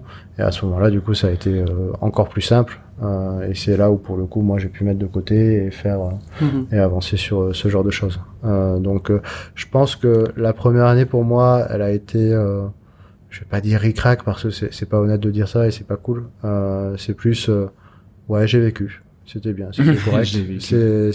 C'était suffisant. Et Mhm. la deuxième année là, pour le coup, euh, j'étais bien dans, dans dans ce que j'avais quoi. Après, c'est pareil. Du coup, euh, je pense que les on n'est pas trop capitaliste en tout cas on n'a pas ce côté de on veut montrer où est-ce qu'on vit et on veut montrer euh, qu'on a de l'argent. Donc du coup euh, bah euh, la deuxième année j'ai changé d'appartement. Donc j'ai pris un appartement qui était à peu près dans le même range de prix que ce que j'avais qui était pas très cher. J'avais déjà plus ou moins tous les meubles qu'il me fallait. Donc j'avais pas de rachat à faire etc donc je me suis juste adapté à une vie un peu plus cool justement et puis euh, Ça a voilà. été facile de changer, euh, justement. Est-ce que, ou est-ce que t'es encore considéré comme le français, machin? Et donc il faut encore prouver des papiers, prouver des machins? Ou à partir du moment où t'as le taf, c'est bon, ça roule? Non, c'est simple. Même pour Ouais. même pour le premier appartement, là, par contre, il y a une grosse différence euh, par rapport à la France, c'est euh, le statut intermittent. Euh, Ah, si, tu surveilles beaucoup, je trouve. ouais, Non, mais c'est vrai, ça c'est affreux en ça, France. c'est hein. affreux. Le ouais. préjugé de l'intermittent ici Non, mais c'est trouver un, c'est trouver un logement parce que t'es intermittent. Ouais. C'est Ouais. faites des faux CDI. Voilà. Ouais, c'est ça. Non, mais c'est vrai en plus. C'est c'est tellement bête. C'est euh, Ouais. c'est c'est Enfin, absurde. faites pas ça, pardon. Non, non, mais... on s'entend, bien sûr. Mais c'est vrai que bah, pour le Canada, euh, enfin, t'allais à, tu présentais ton papier, euh, voilà mon contrat, voilà ce que je touche. Euh, les mecs ils disent, bon ok, euh, tu viens d'arriver depuis trois semaines, c'est bon, tu l'as l'appart. Oh putain. Ah ouais. Bon, c'est quand ce même genre de très, truc. très, Après, il y a, il y a quand même une petite crise du logement à, à Montréal en, en soi, qui fait qu'il y a vraiment beaucoup plus de demandes que de logements. Donc du coup, et puis il y a aussi le euh, le fait que je crois que tous les déménagements au, au Canada, au Québec, pardon, se font le 1er juillet. Mhm. Donc, Genre la fête, coup- la, la, la fête du. La fête du Canada, je crois, un truc comme la. ça. Ah merde, on va se Attends, faire- quoi, quoi, quoi, quoi, quoi Ils font tout ouais. leur déménagement le 1er juillet Ouais, Oui. ouais, ouais, c'est ça, ouais. une fois par an, ouais. 1er juillet, c'est Les- c'est assez- c'est impressionnant. hein. Oui, ils déménagent toute l'année, Ah, mais le de- 1er juillet, il y a un gros truc, quoi. c'est ça Ah En fait, c'est- les baux se terminent au 1er C'est juillet. 80% des gens qui doivent déménager le Ah, font ce jour-là. le bail du, du truc, Ouais, ouais, ouais. en Ouais. général, ça finit le 1er juillet. C'est ça. trop marrant, ça. Parce Quelle que- idée. et du coup, si jamais tu veux partir plus tôt, tu es obligé de trouver. euh, la règle, c'est si tu pars plus tôt, tu fais une cessation de bail. Donc du coup, tu dois trouver toi, c'est toi qui as la charge pour le propriétaire du logement de trouver le locataire. Ok, si bon à tu- savoir, hein, parce que oui, ça veut dire que t'es pas non plus hyper flexible, quoi. Si tu vas là-bas, faut. Non. Bah après, tu- du coup, euh, c'est vrai que si tu y vas euh, et que tu vises d'y aller en décembre, je suis pas sûr qu'il y ait le marché que tu es en juillet. Hmm. puisque du coup tous les tous les logements se défont et se font en juillet. Et puis euh, du coup euh, il y a aussi euh, un énorme, euh, euh, je crois qu'on peut dire turnover sur ce genre de choses où du coup il y a beaucoup de de gens qui échangent d'appartements, des trucs comme ça. Mhm. ça, ça, ça devient un bordel monstre hein, dans Montréal. Il y a des camions dans tous les sens. euh, c'est puis euh, bon, ben, voilà. Et- Est-ce que du coup, ça s'étale sur plusieurs jours ou c'est que le 1er juillet que c'est Non non que le merde premier. Ah ouais. Par contre, D'accord, ok, ok. Euh, C'est rigolo. Ah oui, non, non, Bah c'est après, impressionnant euh, le 1er juillet. oui, anecdote, ouais. oui, quand même si ça va s'étaler euh, un peu parce que forcément il va y avoir des gens qui vont être un peu préventifs. Si par exemple tu vas avoir, euh, j'en sais rien moi, des gens qui vont partir à Vancouver ou ce genre de choses, euh, bah du coup bah, ils vont peut-être partir une semaine plus tôt ou une semaine plus tard. Donc du coup bah il faut être un peu flex quand même. Mhm. Euh, moi mon appartement quand je suis parti en juin, j'ai pas eu de problème non plus. et puis c'est même le propriétaire qui a trouvé le, le mon remplaçant. Donc il y a, y a quand même ce, ce rapport aussi de on peut parler des choses. Mhm. Ça reste flex de ce côté-là sur les règles, c'est ça? Mais derrière, dans, dans les faits, euh, si on a si on a un rapport euh, d'honnêteté et d'échange euh, Si ça se goupille bien et que. Ouais, Ouais, ouais. franchement, j'avais j'avais un propriétaire adorable sur cet aspect-là qui a, qui a été vraiment cool. Pour finir du côté pécunier, parce que je sais qu'on l'avait pas mis dans notre liste de questions, c'est euh, euh, est-ce que du coup euh, tout ce qui est assurance, euh, les trucs extra, euh, extra en dehors, du loyer de la bouffe, etc. Est-ce que vous avez senti une différence entre la France, euh, voilà, la sécu qu'on a ici euh, Je sais qu'aux US tu payes très très cher dès que tu vas chez le médecin ou des choses comme ça. Enfin en tout cas dans les spécialistes et tout. Euh, Est-ce que vous avez senti une diff là-dessus, un, un poids vraiment qui Parce que moi, c'est la sensation que j'ai. Tu vois, demain on me dit, euh, vas-y, euh, on t'embauche de l'autre côté là-bas. Je vais me dire, mais attends, attends, qu'est-ce qui se passe si je me Mm. casse une dent, si bidule, si machin Est-ce que c'est des trucs qu'il faut que je prenne en compte quand je négocie mon salaire, ou est-ce que bah non, c'est les aléas de la vie comme partout, et au final vous avez le même rapport à ce truc-là que ce soit là-bas ou ici? Euh, bah, aux États-Unis, donc euh, euh, pour ce qui est de la Sécu à DreamWorks et à Los Angeles, on a, euh, on est les seuls à avoir un union. C'est un, ça s'appelle la CGT. Un- Une- Un syndicat Un un syndicat. syndicat. Donc on a un syndicat pour l'animation à Los Angeles qui est très rare. Donc c'est le cas pour Disney et DreamWorks. Et ce syndicat ont un- une euh, une, une health insurance, donc un, Une assurance, une euh, assurance santé. vie qui est pour tout le monde et qui est celle de euh, de Los Angeles. Donc c'est pour tous les gens qui sont dans le cinéma. Donc c'est vraiment le système de santé euh, au top. Donc pour ce qui était de du, du système de santé, c'était plutôt pas mal. Je t'avoue que là, quand je suis rentré en France, j'ai voulu aller au dentiste, ça me coûtait plus cher que ce que je payais là-bas. Ah oui. Voilà. Parce qu'on a Après, audience ici qui fait ça, mais c'est pas, c'est pas ouais, je regardais, je oh là là, mais Prenez-en de la graine, les gars. En gros, c'est vrai que s'il y a un truc sérieux, par exemple, je me dis si j'avais quoi que ce soit de vraiment sérieux, je pense que je reviendrai en France pour, euh, pour me faire soigner. Parce que ça peut, par contre, à l'inverse, aux États-Unis, il y a beaucoup de gens qui, voilà, qui, qui perdent tout parce que, parce qu'ils ont une On maladie grave ça, ouais. et que, que ça Mm. coûte beaucoup, beaucoup d'argent. D'accord. Donc après, ça peut dépendre. Par exemple, on va dire quelqu'un qui fume aux États-Unis et qui va avoir euh, un cancer, et ben malheureusement, il va devoir payer de sa poche parce que l'assurance va pas payer pour parce qu'il fume, quoi. Donc euh, c'est sur ce genre de choses où d'un coup, ça peut vite basculer de l'autre côté, quoi. Le Canada, c'est la même, du coup euh... Ouais, c'est pas mal la même. Je sais même Ah pas ouais? si c'est pas une obligation d'avoir une assurance maladie là-bas, euh, notamment avec la RAMQ. Euh, faut, faut- faudra vraiment qu'on mette ça dans les commentaires euh, ARMQ. Euh, Mhm. Mais je crois que c'est le régime d'assurance maladie du Québec. Ouais. Ah oui, voilà. Bingo. euh, donc euh, du coup, euh, je pense qu'au Québec, il y a quand même une belle couverture de ce côté-là. Euh, en tout cas, après, je sais pas du tout si elle est obligatoire ou quoi que ce soit. Mais euh, on me confirme euh, du coin de l'œil que c'est ça, Oui, oui, régie de l'assurance maladie du Québec. Ok, c'est ça. Donc du coup, on est régie, quoi. et, euh, et c'était non, franchement, je, je me suis fait arracher mes dents de sagesse là-bas. Euh, pff, ça m'a coûté. Ouais, c'est ça le trou dans la joue. hein. Ouais, c'est ça, ouais. Ouais, ouais. Sans passer par l'extérieur. Après, je suis dans un cas particulier aussi. Euh, quand j'ai été embauché, c'était pour un visa particulier. Je ne suis pas parti en tant que PVT. Donc là, Oui. par contre, on rentre euh, sur un embranchement vis-à-vis du Canada où c'est pas la même chose. Là, moi, quand ils m'ont euh, quand ils m'ont acheté, euh, ils ont euh, ils m'ont fait un pack euh, sécurité sociale, machin et tout, et ils m'ont couvert. Euh, J'avais peut-être une meilleure couverture que les PVTistes euh, qui sont là-bas. Alors, je, Je précise pense. le PVT parce qu'on a beaucoup de, de jeunes, euh, en tout cas d'étudiants, choses comme ça, qui n'ont peut-être jamais entendu ce terme. Un PVT, si vous me corrigez si je dis des bêtises, hein, mais ce que j'ai compris, c'est que c'était un, un visa qui permet d'aller travailler à l'étranger pendant un an. Deux.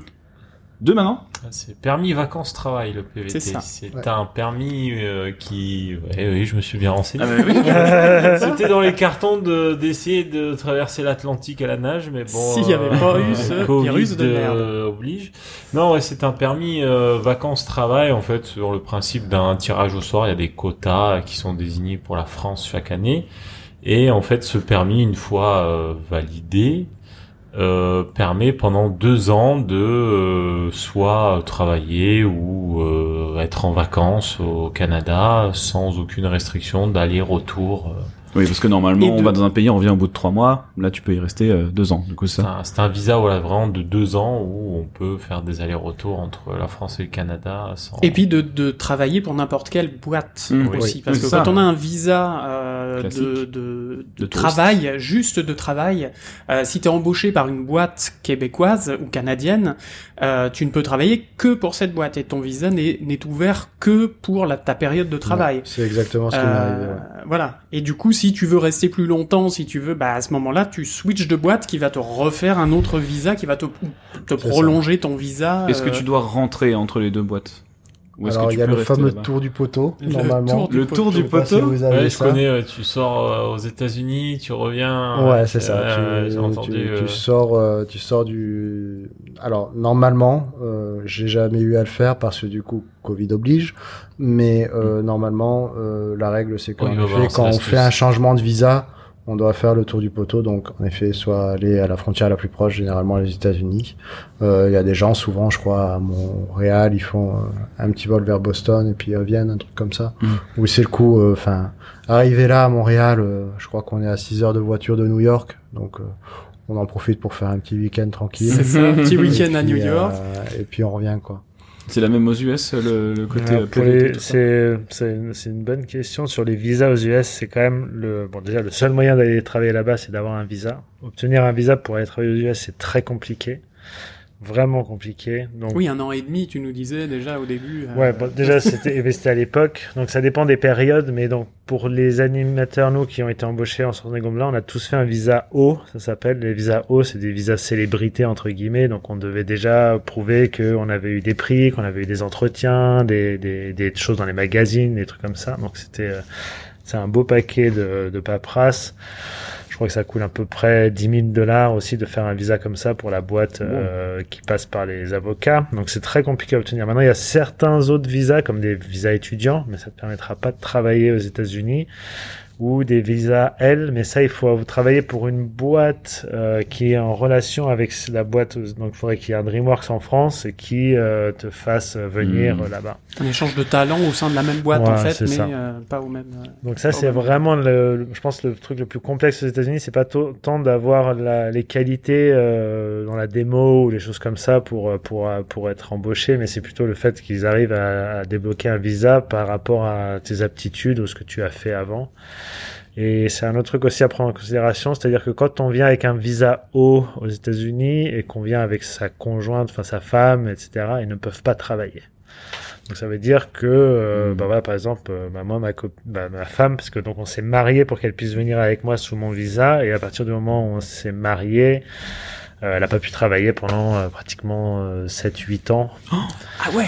Oh là là. 7-8 ans. Ah bah, à partir du moment où on reste sous un visa O, ça restera comme ça tout le long. Et donc, c'est visa O, euh, là, c'est un visa O1, par exemple, bah, c'est 3 ans. Donc, pendant 3 ans, j'ai un visa, et après, bah, DreamWorks le renouvelait toutes les années. Euh, et ça veut dire qu'à chaque fois qu'il renouvelait, il fallait qu'on parte du pays pour rentrer, comme ça. Tac, tac, tac. Bon, en général, on allait en France l'été, donc on le faisait à chaque fois, mais il fallait passer par l'ambassade, euh, et oui. tout ça, c'est quand même assez grand chiant. poteau. hein. très très grand poteau. Et sinon, bah, le meilleur moyen, j'ai envie de dire, c'est de faire la loterie à la carte verte euh, tous les années. À partir du moment où on a une carte verte, voilà, là, ce sera beaucoup plus simple de se faire embaucher. Et moi, ce que j'ai fait, c'est que j'ai fait ma carte verte à partir de, voilà, à partir de 5-6 ans aux États-Unis. Ça m'a coûté aussi beaucoup d'argent. hein. Pareil, de même, même manière par un avocat qui a déposé le dossier en étant euh, pseudo carte verte célébrité. Mais après ça, bah, après 5 ans de carte verte, j'ai demandé ma nationalité américaine. Donc maintenant, Mm. aujourd'hui, je suis français et américain. Et pareil pour mes enfants. euh, voilà. Donc euh, je récapitule parce que moi j'ai eu du mal à suivre. Pardon. si tu veux choper une carte verte, t'as dit que c'était de la loterie, donc c'est vraiment du bah, coup de ouais, soit tu fais de la loterie, donc ça c'est tous les ans il y a une loterie pour la carte verte, Ouais. donc tu Mais ça, ça se t'inscris. passe comment? Enfin, c'est c'est un Ouais, tu truc à t'inscris gratter. en c'est- ligne, ouais, c'est Ouais. ça, et en gros, bah, ils choisissent euh, certaines personnes qui ont gagné cette loterie. Après, ça veut même pas dire que forcément, même si t'as été pris, tu seras, t'auras ta carte verte, mais t'as quand même de grandes chances. Il y a une première sélection et après Ouais. il. Et après, ils, il ils décident si oui ouais. ou non, euh, voilà, tu peux. euh, Au donc- bout de 5 ans avec la carte verte, tu peux demander la nationalité américaine. Ouais. Ok. Il y a des donc, cartes à de partir du moment où tu as la carte verte, euh, faut que tu habites aux États-Unis pendant 5 ans, je veux dire, pour avoir la nationalité américaine. Ok. D'accord. Et la carte verte, elle a remplacé ton visa à ce Ouais. moment-là? Voilà. Et à coup, partir du moment où femme, elle elle, pouvait travailler, à partir du moment où euh, non parce que quand t'as une carte verte, ta femme elle a une carte verte aussi. Ah d'accord. Euh, Ok. Ok. Et à partir de ce moment-là, elle a pu travailler aussi. Yes. Ok. Ok. ouais. Oui, parce que ça Donc, paraissait euh, long, 8 ans quand même. De... Bah, c'est mais c'était très très long. Ça fait partie et surtout les expats euh, qui sont là-bas en français et qui sont venus avec leur femme, bah c'est pour tous pareil et en fait toutes les toutes les épouses bah elles travaillent pas forcément euh, ou bon, sauf à partir du moment où on a une carte verte et puis après c'est des petits boulots tout ça et c'est vrai que ça crée euh, si je suis tout à fait honnête ça crée un peu un voilà un microcosme où bah c'est ça qui se passe pour tous les couples là-bas et c'est mais c'est pas pour euh, pour les épouses comme ça c'était pas c'est pas génial Mm, c'est mm. c'est souvent très très dur Ou les époux, parce que du coup. euh, ouais même pour ouais c'est vrai Enfin, je veux dire, si c'est une si femme c'est- qui est exactement. engagée, qui a le, le... ouais, ouais, ouais. Et voilà comment naît une série euh. Ah, Housewife, Non, mais ouais, c'est vrai, hein, c'est, c'est, c'est- il y a beaucoup de ça, quoi. D'accord. Moi, j'avais juste une petite, euh, une dernière question. Je pense que niveau timing, euh, non. Ça va, oui, Ouais, oui, on a oui, encore oui. un peu de marge, c'est cool. Oui, C'est cool. Du coup, on est loin des trois heures. Euh, comment ça se passe une fois, une fois rentré euh, au doux pays, retour en France Comment ça se passe les liens qu'on a avec le pays où, dans lequel on a vécu Par exemple, là, pour toutes les raisons qu'on a évoquées, le numéro de sécurité sociale, les comptes bancaires, euh, les visas, etc. Pour toi, Alexis, euh, d'être franco-américain, pour les impôts, etc. Comment comment ça se déroule ça? C'est on coupe les ponts, on se fait oublier, non? Enfin, c'est non, non. Non, jamais de la vie. euh, on, on garde contact quand même. On les appelle au moins une fois semaine. Allô, la RAMQ Allô, Service Canada, bonjour, vous me manquez. Euh, non, c'est, euh, on, je crois que bah, là pour le coup, en tout cas, euh, il faut se renseigner vraiment sur cet aspect-là.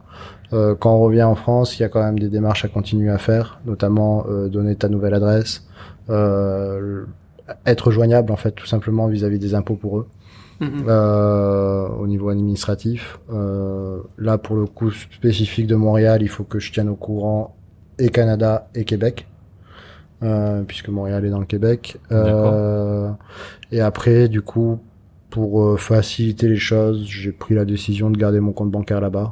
euh, pour euh, les prochains impôts puisque du coup bah l'un dans l'autre au Québec il est plus courant de recevoir de l'argent vis-à-vis des impôts euh, ils ont plus cette tendance à ponctionner sur euh, sur ton salaire plus que ce qu'ils devraient. Donc Faire euh, généralement, T'as du crédit d'impôt plus que du... ouais, il y a beaucoup plus de crédit d'impôt. En tout cas, moi pour mon coup, euh, ça a été ça. Et puis c'est globalement, je crois, une fois et demi euh, le salaire euh, mensuel qu'on a. Donc euh, du coup, euh, c'est c'est toujours de l'argent qui est euh, bon à prendre. Voilà. Ce genre de choses. Ok. Euh, pour moi, pour ce qui est du retour, bah, comme je suis américain, je paierai des taxes aux États-Unis toute ma vie. Ah bon? Voilà, je dois déclarer mes salaires euh, partout dans le monde de ce que je touche. Donc là, à l'heure d'aujourd'hui, voilà, cette année, j'ai payé des sous euh, sur mon salaire français aux États-Unis.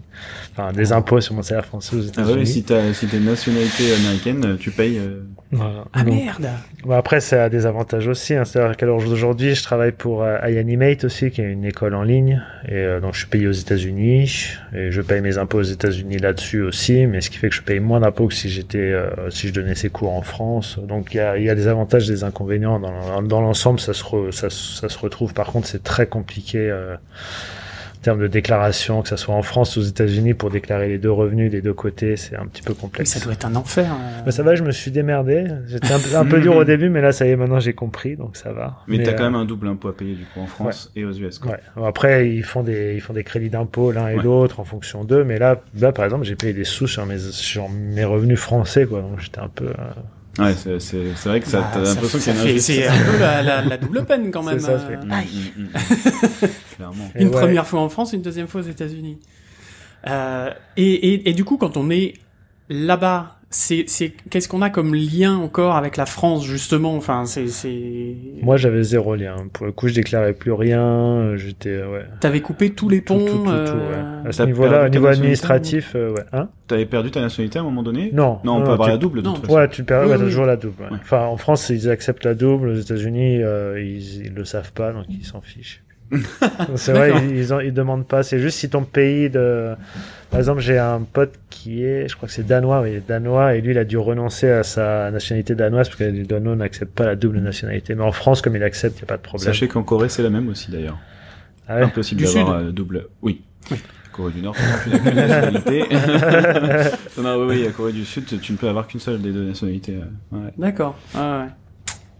Bon, là, on parle des nationalités vraiment. Donc, euh, ce qui est quand même pas non plus le cas de la plupart des expats. Je pense que il y en a beaucoup parmi. Ah là, Parmi de, tes- tes- ouais, tes collègues nous on et est tout qui- tous, euh, voilà, on a tous une carte verte et la plupart, ceux, enfin ceux qui reviennent en France auront tous la double nationalité. Ils Bah, l'ont fait vite ou est-ce qu'ils ont attendu quelques années aussi En fait, ce qui se passe, c'est qu'on a tous eu des enfants là-bas, puisqu'on était dans les tranches d'âge où Mm. tu commences à avoir des enfants. Et bah, quand tu as des enfants qui sont américains, tu te dis que peut-être dans le futur, ils y retournent. Enfin, moi, en tout cas, en revenant ici avec mes enfants, ils avaient 9 et, 9 et 6 ans. Et je me dis que vers 18 ou quoi, il y a des chances qu'ils y retournent. Donc j'avais envie de pouvoir Mhm. retourner là-bas et vivre là-bas. Donc ça me permettait ça. Ouais, bah, Oui, c'est quand même un avantage. euh, Ouais, ouais, c'est sûr. Bah, toute on sait jamais, ça- quoi. Ouais, ouais. ça, ça ouvre plein de portes, ça permet plein de choses. Après, c'est vrai que bon, bah, tu dois déclarer tes sous que tu gagnes. En même temps, moi, j'ai, encore une fois, je suis pas à plaindre. Je pense qu'il n'y a pas de, enfin, c'est normal de payer ses impôts, tout ça. C'est juste, c'est plutôt compliqué, un peu complexe, mais, Ouais. euh, mais sur le retour en France, j'avais juste un truc à dire. Le plus compliqué, c'est de trouver un appartement. On est bien d'accord. Bon, ça se saurait. Euh, du coup, est-ce que vous conseilleriez euh, euh, plus aux, aux- aux- aux gens qui nous écoutent de, de partir euh, seul, en couple ou en famille? Ou les trois. Ou les trois en même temps Bah non, c'est pas possible. Alors, euh, bon, avant de répondre à la question euh, par rapport aux questions de nationalité, je peux peut-être donner quelques informations vis-à-vis du, du Canada. Ouais, Euh, je sais que c'est plus complexe d'avoir la nationalité côté Québec. oui. Donc, le petit conseil qu'il y aurait à donner de ce côté-là, c'est si vous avez la possibilité, visez plutôt Vancouver, parce que je crois que si vous voulez vraiment rester là-bas longtemps, si votre plan c'est vraiment, je pars vivre le l'Eldorado canadien. Euh, Ouais, je conseillerais plutôt une ville comme Toronto ou, euh, ou, Ou ou Vancouver. Vancouver qui sont en dehors du Québec. Même si euh, le Québec c'est fantastique, euh, ça met vraiment beaucoup plus de temps à, à, à avoir euh, la nationalité puisque je crois qu'il y a un temps de résidence sur le territoire à avoir. Il y a euh, du coup le PVT, PVT à avoir. Derrière résidence euh, permanente, CSQ. Euh, je crois que c'est CSQ dans l'ordre. Donc euh, CSQ, c'est euh, l'autorisation québécoise en premier lieu. Ensuite, résidence permanente, c'est l'autorisation canadienne. Et en fait, du coup, ça rallonge toujours les temps pour ce genre de, raisons-là au Québec. Euh, puisque le Québec doit d'abord valider ton profil, puis c'est le Canada, et ainsi de suite. D'accord. Euh, Donc- là où c'est plus facile, en dehors du Québec, où là, ils peuvent valider directement ton profil et du coup, une résidence permanente, c'est ce que souvent les Français qui veulent rester vont chercher à avoir. Ouais. C'est ce qui permet de rester, je crois, 5 ans, euh, globalement. C'est une enveloppe. C'est- des informations à, à faire, à rechercher pour vous, mais là, comme ça, euh, je crois que c'est 5 ans et après 5 ans, on peut avoir la nationalité canadienne Mhm. ou quelque chose comme ça. Mais du coup, quand tu es, quand tu vas à Vancouver ou Toronto et que tu demandes une, une résidence permanente, etc. Là, après, tu es, quand, si, si tu veux aller ensuite à Montréal, du coup, aucun problème en fait. Euh, ce sera plus facile d'aller à Montréal, ouais. Ouais. Euh, derrière, je pense. Euh, Demander le, C- le, le, le fameux CSQ, euh, du coup, Bah, en euh, fait, si t'as si t'es déjà entre guillemets canadien à moitié, permanent, voilà, ouais, résidence ce permanent sera plus canadien. euh, facile, je pense. ok. Je à vérifier quand même hein, sur euh, ces trucs-là. Euh, on, on, on vérifiera et on mettra ça sur euh, les commentaires. Mais euh, ouais, normalement c'est comme ça que c'est plus simple de faire, euh, notamment aussi parce que parce que et là j'ai un trou. Euh, je ne sais plus, je ne sais plus pourquoi. Voilà, Le, le climax, ça m'a échappé. Je suis vraiment désolé. Euh, Non, non, mais c'est pas grave, Bon, en pas tout grave. cas, euh, si Mais ouais. je, je, je- je renvoie vers Alexis, si jamais ça te revient, tu, tu reviens dessus. Ouais. On est d'accord qu'il vaut mieux y aller jeune quand même et, et seul euh, pour ce genre d'aventure, quoi. Ah, je sais pas. Honnêtement, je pense que les trois sont cool. C'est vrai. Ah ouais. Ouais, Ouais, je ouais. pense aussi. Ouais, Ouais, bah déjà si tu vas avec ta famille et tout, il y a tout qui sera pris en, en charge pour que. Et puis si c'est si t'as plus de bagages, je pense qu'ils t'offriront un salaire etc qui sera en conséquence, ce qui fera que tu seras bien. Donc s'il y a des gens, ces étudiants aujourd'hui ou des gens qui commencent à bosser et tout, toi tu leur dirais. Euh, Faites euh, des gosses et partir. Ouais, après, c'est ça. c'est- Faut pas se retenir d'en Ouais. faire Ouais. sous prétexte que t'as envie de bouger à l'étranger. Ouais, C'est pas un frein, quoi. Ouais. Ouais, c'est pas du tout un frein. Bah, moi, j'ai, il y a des gens qui sont venus avec des enfants en couple, euh, voilà, DreamWorks. Il y en a qui sont venus célibataires, ça dépend. Moi, voilà, j'étais avec ma copine à l'époque. Mais vraiment, il y a de tout et tout marche bien. C'est sûr, il y a de l'administratif à faire en plus, mais c'est pas. Voilà, voilà, mais quoi. tout ça, c'est, encore une fois, les, les boîtes, les compagnies, enfin, elles prennent bien ça en main et, euh, Ok, ok. Ouais, pour, euh, pour par rapport à ça, du coup, vu que ça m'est ça m'est revenu justement pour cette raison-là, c'est que euh, le fait d'avoir justement euh, potentiellement des enfants ou des choses comme ça, ça facilite aussi certaines démarches. Mhm. Euh, Si euh, tu amènes euh, bah, tes enfants ou ce genre de choses, je sais que le Canada est plutôt euh, content de savoir qu'il y a ça. Et puis c'est pareil euh, côté résidence permanente. Euh, du coup, ils vont comptabiliser un certain nombre de points. Il a des enfants, ah ouais, check, ok, c'est cool. Euh, il sait parler français, c'est bien. Parce qu'en fait, on sait pas tant que ça, mais visiblement, il y a un avantage à savoir parler français, même en dehors du Québec. D'accord. Donc du coup, euh, ça reste quand même des choses intéressantes à savoir sur bah, si vous avez euh, cette double capacité entre l'anglais et le français, euh, ça pour l'immigration euh, canadienne, ça facilite des trucs. ouais. Oui, je sais qu'en en, en Ontario, par exemple, euh, ça parle aussi. Enfin, il y a une forte communauté Ouais. euh, française, etc. euh, Ouais, je sais pas après Vancouver ou Toronto, mais mais il doit y en avoir aussi, je pense. Oui, oui, oui. Bah, il y en Ah, a un ouais. peu partout dans tout le Canada, en fait. euh, des, des communautés françaises, euh, il y en a un peu dans, dans, dans chaque région, quoi. Euh, je pense que c'est un peu le cas aux États-Unis aussi. Oh, il y en a partout. Et à Los Angeles, par exemple, quand si vous venez avec des enfants et qu'ils sont euh, déjà à l'école en France, bah il y a des écoles privées euh, qui sont euh, voilà françaises. Le Lila, qui est une très bonne école, ils ont plusieurs plusieurs euh, écoles dans Los Angeles selon votre quartier. Et puis euh, voilà, ils auront un enseignement complètement français jusqu'au bac. À la fin, au bac, en général, ils sont 15 par classe, donc il n'y a pas beaucoup. Mais Ah, euh, bien. puis ils sont et puis c'est les mêmes depuis euh, le primaire, mais euh, Ouais. mais non, en général, les enfants, ouais, ils aiment, ils- enfin, les enfants qui étaient là-bas aux États-Unis, ils aimaient bien. Moi, mes enfants, ils étaient à l'école publique américaine, donc c'était Mhm. vraiment. euh, là, ils sont revenus en France, par exemple, ils sont dans l'école publique française et ça se passe très très bien, quoi. Donc, euh, je pense qu'il faut pas s'inquiéter pour ces enfants. Tout ça, il y a toujours. Enfin, ils s'adaptent très bien et au contraire, ça leur donne des expériences de vie de fou, quoi, qui sont. Ouais. Alors là, on parlait du social, mais moi j'ai une autre partie de la question qui est la partie pro par rapport à ça. Euh, moi, les étudiants que j'ai eu là à l'ESMA, euh, enfin en- pendant trois mois, je leur disais, euh, ils sortaient de quatrième année, donc ils allaient rentrer sur le marché du travail. Et je leur disais, euh, bah ouais, si vous voulez partir, allez-y, parce que en fait, euh, une fois que t'es là-bas, euh, t'as, c'est ensuite c'est des gens quand tu vas revenir en France, que tu reviennes ou que tu reviennes pas en fait, c'est après des gens qui vont se retrouver partout dans le monde, très souvent. Euh, et euh, alors que si tu restes en France, on a quand même pas tendance à bouger beaucoup, quoi. Tu vois, il y a quand même un gain là-dessus, à mon sens. Alors aujourd'hui, ça change un peu parce que comme on disait, que ce soit Guff, Fortiche, euh, euh, doivent dans une moindre mesure, je pense. Mais on a beaucoup d'étrangers, donc Mhm. ça, ça va euh, forcément euh, dans cinq ans. Il y a des gens que j'aurais croisés, quoi que même, même à Dorf, on en avait pas mal déjà sur Trash il et tout. hein. ouais, ouais. Donc, donc je sais qu'en France ça change beaucoup. Comparé à moi il y a 10 ans, euh, c'était mort. Je savais que si j'étais à Guff, euh, oui, ceux de Guff plus tard j'allais les retrouver un peu partout, ce qui est le cas aujourd'hui effectivement. Mais, euh, mais j'imagine que voilà, aller à l'étranger par contre, ça t'ouvre un, un nombre de portes et de carnets pour plus tard, qui est quand même un truc Bah. de fou. Qui vaut mieux faire jeune du coup que quand t'as déjà 10 ans de boîte et que bon, euh, tu t'en fous un peu des contacts au bout d'un moment. C'est un calcul à faire. C'est euh, moi ce qui m'a motivé, c'est que euh, justement, je me suis dit bah il vaut mieux que je parte maintenant tant que j'ai pas d'enfants Mhm. parce que je voudrais forcément pouvoir profiter de ma famille, pouvoir euh, avoir les enfants qui sont à côté euh, ou pas forcément. euh, je, je me voyais pas en fait tout simplement faire d'enfants à l'étranger. Donc je me suis dit bon bah euh, si s'il est question un jour parce que c'est pareil, je rendu là, je sais pas à quel point euh, aujourd'hui euh, il est question d'enfants ou quoi que ce soit, mais euh, sur l'idée, dans le si potentiel, un message. on se passé. C'était retrouve. un message.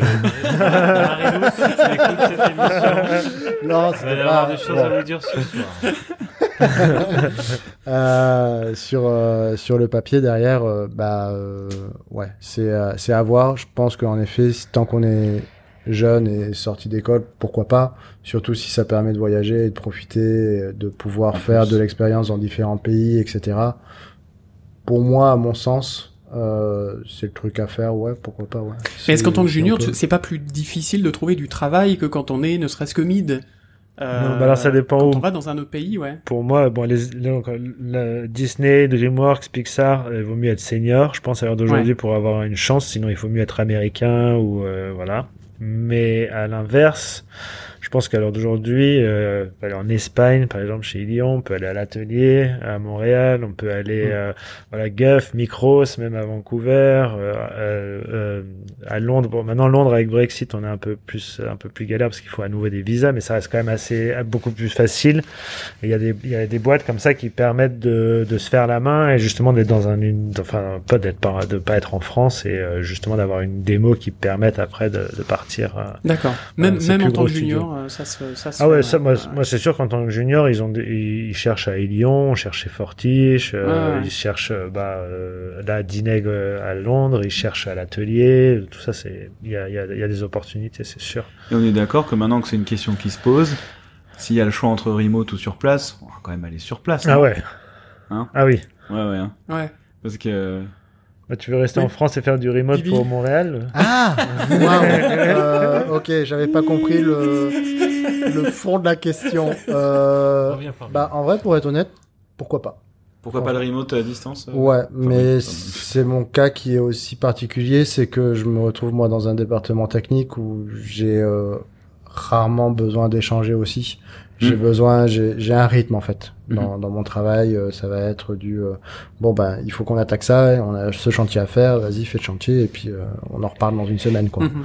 Donc j'ai quand même cette facilité de pouvoir être pas mal autonome sur mon truc. Mhm. Et puis euh, bah avec les deux ans que j'ai passé là-bas en remote, euh, j'ai Sur place. ou Sur sur, place, place, en mais en remote. c'est ça. Euh, les un an et demi, on va dire, euh, c'était, euh, ça s'est bien fait pour moi. Donc là, comme ça, euh, j'ai pas de gros stop à dire en remote. Même si par contre, depuis que je suis rentré et à être sur site, euh, ça reste quand même très agréable de voir des gens, bordel. c'est vraiment cool. C'est vraiment cool le, le contact humain. euh, On n'est pas tous sociables en fait. Donc euh, ouais. Là, chez Dreamworks, ça fait un an et demi qu'ils sont pas retournés au studio. Wow. Ils sont Ah pas ouais. retournés Ouais. du tout Ouais. Ah oui.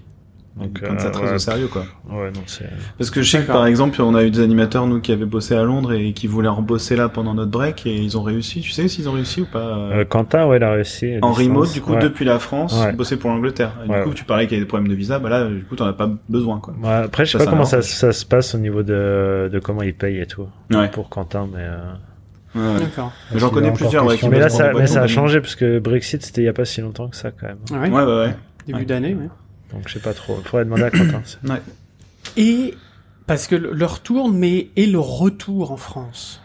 Comment ça se passe? Le blues, moralement, professionnellement, etc. Comment ça, comment ça se, ça se gère? Pas, pas, pas euh, administrativement. Hein, on a vu tout à l'heure, mais du coup, euh, ouais, moralement, professionnellement, com- Déjà, comment ça que se c'est gère? un retour euh, forcé ou un retour volontaire? Parce que Déjà, ça conditionne un peu l'état d'esprit dans lequel on va rentrer. Exactement. Euh, donc pour moi, c'était un retour volontaire. Ça faisait plusieurs années que j'avais envie de rentrer en France parce que ça me manquait. Euh, encore une fois, bah, le capitalisme, le positivisme, enfin le côté positif surtout, et surtout le côté très faux de, de ah c'est génial. Sans en avoir. Amazing. it's Amazing. Ça me- Et puis c'était surtout pour mes enfants, j'avais pas envie qu'ils qu'ils soient comme ça en fait, j'avais envie qu'ils aient un côté un peu plus français. Donc euh, Râle un peu, bordel. voilà, c'est ça. Un peu plus, mais mais, c'est surtout la vie elle est plus simple. Euh, bah là j'habite à Aigues-Mortes, moi je suis dans un petit village, je vais à la boulangerie, je vais faire au marché, tout ça, Ils ont l'électricité là-bas Il habite à Mais t'es revenu Aigues-Mortes, d'abord. Mais c'est génial c'est vrai que je suis revenu dans mon pays d'abord, mais c'est pareil. Même, même dans les cuissons, il y a quand même ce petit microcosme qui est génial et qui, qui fait que c'est plus simple. Donc, euh, moi, j'ai beaucoup, moi, moi, je suis très content d'être revenu. Après, il y a, il y a des choses qui me manquent de Los Angeles, mais, euh, mais pas, c'est parce que j'ai vécu 15 ans là-bas, ça fait tout autant partie de Mm. moi que Paris ou tout ça, mais je suis, enfin, je, je regrette en rien du tout et ça, a ja- ça a pas été dur, quoi. Ça a vraiment pas Ouais, c'est ça, ça s'est fait aussi euh, smoothicement, je sais pas si on peut dire Ouais. ça comme ça, Ouais, que, le, que le départ là-bas, quoi. ouais, ouais. Et pour femmes et enfants, pareil ou? Ouais, très bien. ouais. Après, les enfants, ça leur manque aussi, mais c'est c'est parce que euh, Ils sont nés là-bas, non ouais, ils sont Ouais. nés là-bas, puis ils avaient vraiment une qualité de vie qui était cool, quoi, pour euh, Mhm. pour des enfants. Enfin voilà. Après, euh, euh, on va parler de choses très simples, mais le coût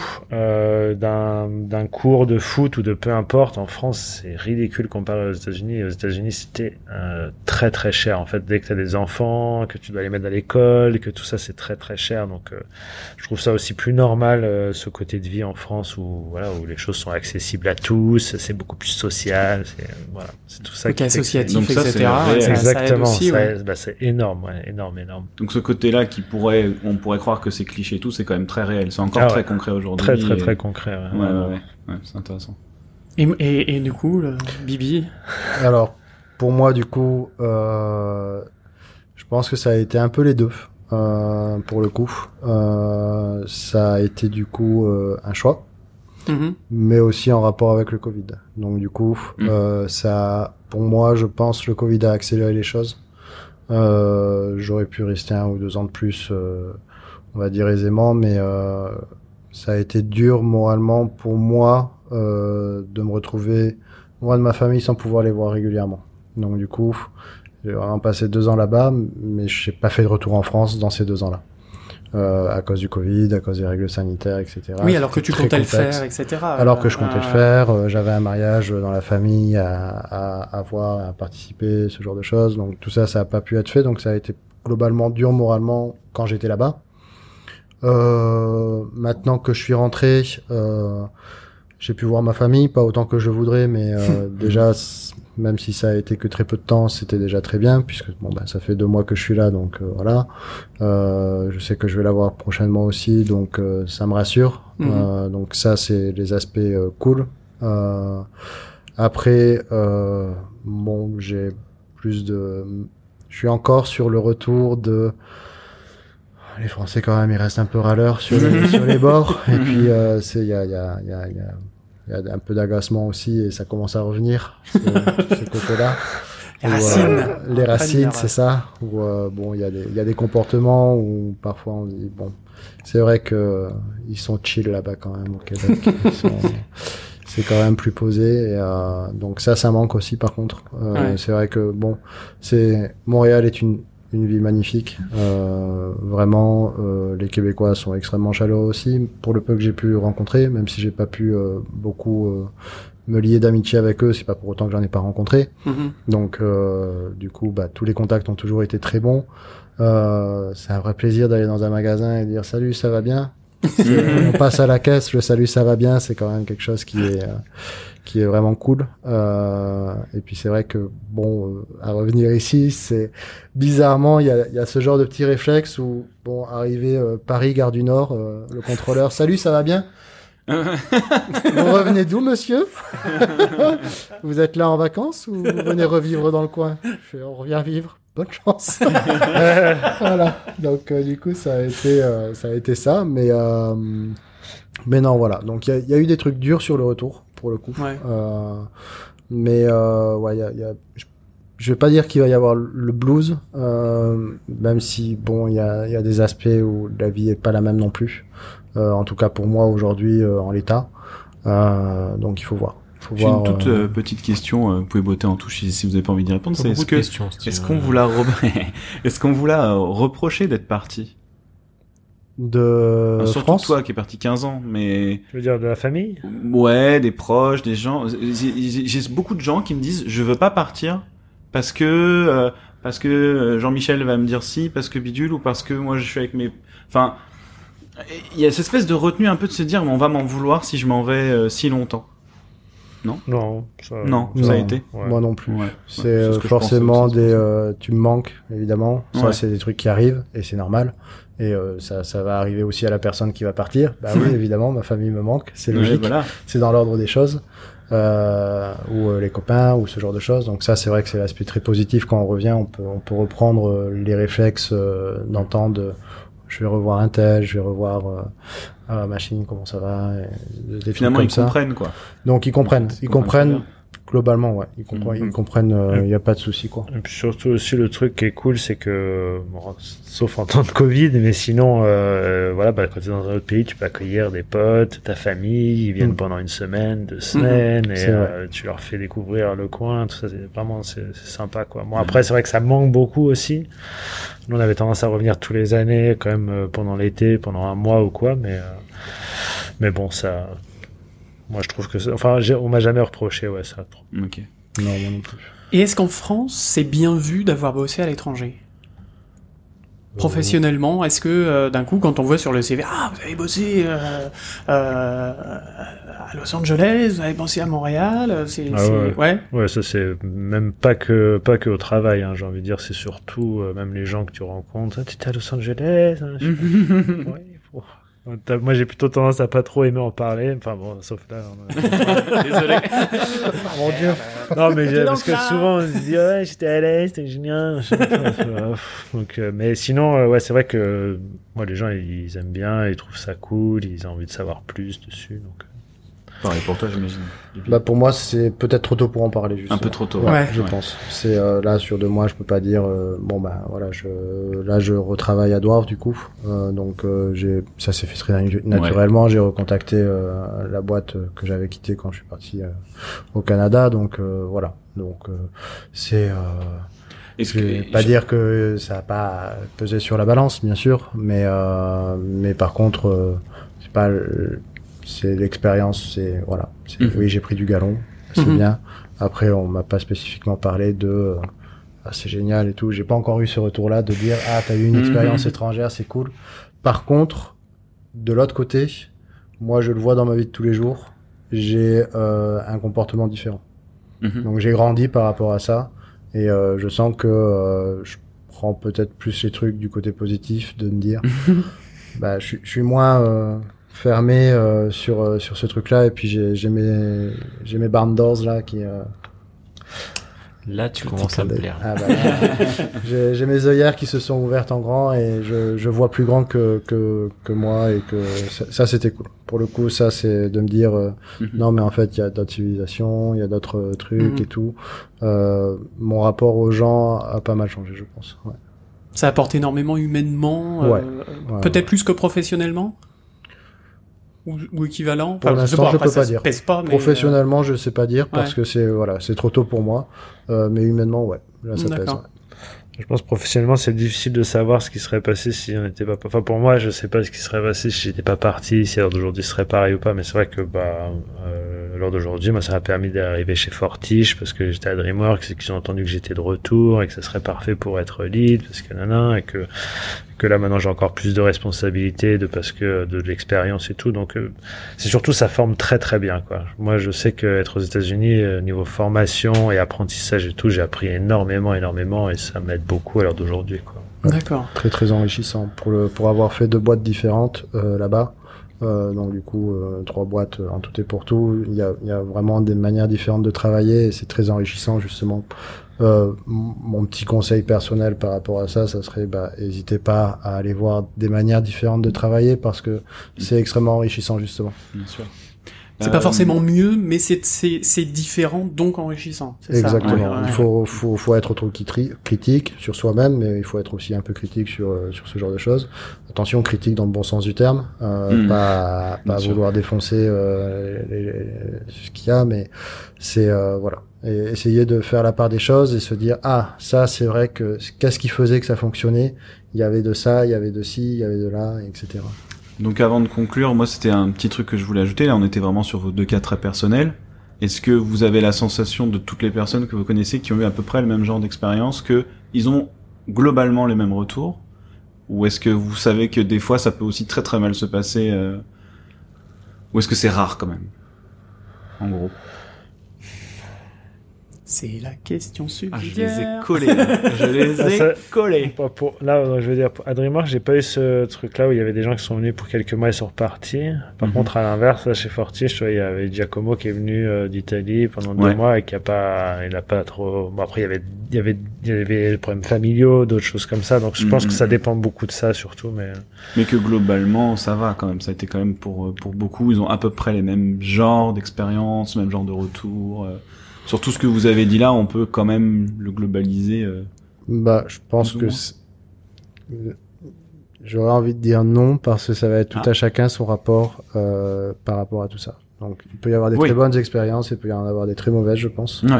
faut, faut, faut vraiment faire attention sur ce truc-là et prendre un peu des petites pincettes parce qu'il faut, faut juste oser faire les choses. Mhm. Moi, j'étais très peureux avant de partir. Mhm. Je, il m'a fallu beaucoup de temps pour me décider. Euh, et puis, euh, voilà, je, j'étais pas sorti de l'Europe, quoi. Donc pour moi, euh, j'étais en train d'attaquer le monde. Genre, j'allais Mhm. traverser un océan. Donc euh, c'était super impressionnant pour moi. Euh, donc du coup, j'avais cette énergie aussi de, de dire bon ben je vais convertir ça en truc et je vais essayer d'en faire quelque chose. Euh, donc il y, a, il y a ces aspects-là, mais il y a puis c'est pareil, on va s- peut-être se rendre compte aussi de certaines choses, euh, peut-être des petites inégalités, des trucs comme ça. Et, Mhm. et en fait c'est euh, ouais c'est y aller open mind, euh, ouvrir un peu l'esprit et puis voilà. Après je pense qu'il y a un des trucs par rapport à ta question qui, Ouais. qui m'est venu, c'est par exemple quand j'ai été embauché pour partir là-bas, une des questions qui a été, c'était en hiver, il fait froid. Est-ce que tu es sûr que tu vas tenir moralement? Donc du coup, évidemment, bah là, on commence à, à se dire, ouais, ils posent quand même la question de se dire, bon, euh, ils ont aussi de faire- envie de construire quelque chose, un projet, ce genre de choses, et ils ont envie de te garder plus que quelques mois parce que l'hiver il est trop froid. Donc euh, du coup, euh, bon, il y a ces aspects-là aussi. Je pense qu'il y a, malheureusement, je pense qu'on entend plus les aspects positifs que Ouais. les gens qui sont partis quelques mois et qui sont revenus et en fait on n'a pas Ah forcément ouais. pu les croiser quoi. Mhm. Ok, ok. Ce serait intéressant hein, a un d'avoir une truc personne attention. qui a une très très mauvaise expérience qui pourrait faire. euh, Contrebalance de ça, ah ouais, ouais, hein. ça pourrait N'hésitez pas cool. dans les commentaires. Exactement, c'est ce que j'allais dire. euh, à, à venir à mettre des contrepoints si vous êtes. euh, Et est-ce que vous avez des livres, sites euh, à conseiller pour les gens qui veulent partir? Faites la blague, faites la, vas-y, pèse. Son petit guide du routard. Yes Oui, oui, voilà. Non, t- euh, clairement, le, le- le guide du routard, ça aide ou, ou c'est une vanne? Non, une Ouais, j'ai une vanne. Ouais. non, euh, Google Maps, ouais, ça aide bien. À Google Maps, Ah ouais, ouais, ça c'est vrai que ouais, bah, Google- en tout cas aux États-Unis Google Maps il y a tout dessus tout, tout est même en France ça commence à devenir de plus en plus euh, tu regardes pour ton resto pour savoir si ça va être bon ou pas Uber Eats. Uber Eats ouais, très important Ah, Bibi voilà. Uber, hein. Uber. Eh ouais. si si. D'accord. Bon, bah, si vous, s'il y a des, des, euh, des- des choses qui vous Ouais, reviennent. enfin, moi je sais qu'il y a à être au Canada euh, ou au Québec, plus, plus particulièrement au Québec, euh, si jamais euh, vous y allez et que vous aimez la nature, euh, regardez la CEPAC, euh, S-E-P-A-Q, qui est en fait euh, le, le regroupement de tout ce qui est parc national euh, au Québec. Donc du coup, euh, là vous allez pouvoir trouver des randonnées, des trucs comme ça, des lieux à visiter. C'est magnifique. nature, magnifique. Euh, franchement, ouais. Puis si vous êtes un peu amateur de photos, allez-y quoi, faites-vous plaisir. C'est un Les grands régal. espaces. Ah ouais, c'est. Pa- pareil en Californie en Arizona tout ça c'est magnifique et pour euh, au niveau des sites euh, si vous êtes à Los Angeles c'est important de se mettre au consulat de France euh, surtout dans cette région parce qu'il y a des tremblements de terre et qu'en cas de tremblement de terre ils vous rapatrieront en France euh, voilà Mhm. Ah, c'est S'il y a con. des gros problèmes, tout ça, ça aide, quoi. Ouais, ouais, je, je, je plus sois le, le site du consulat de Du France. consulat de euh, France, ouais. ouais. Montréal, il y a les des- tonnes de neige qui non, non, il y a des tremblements de terre aussi, visiblement. C'est Ah ouais ouais, il y a Ah, des tremblements de terre sur l'île de Montréal. J'ai hein. jamais trop senti. Euh, bah, c'est régulier, mais c'est pas, c'est pas. C'est en dessous de 1 sur Ouais, l'échelle ouais, c'est le genre de truc. euh, J'avais un collègue comme ça qui me disait Eh, T'as senti le tremblement de terre cette nuit euh.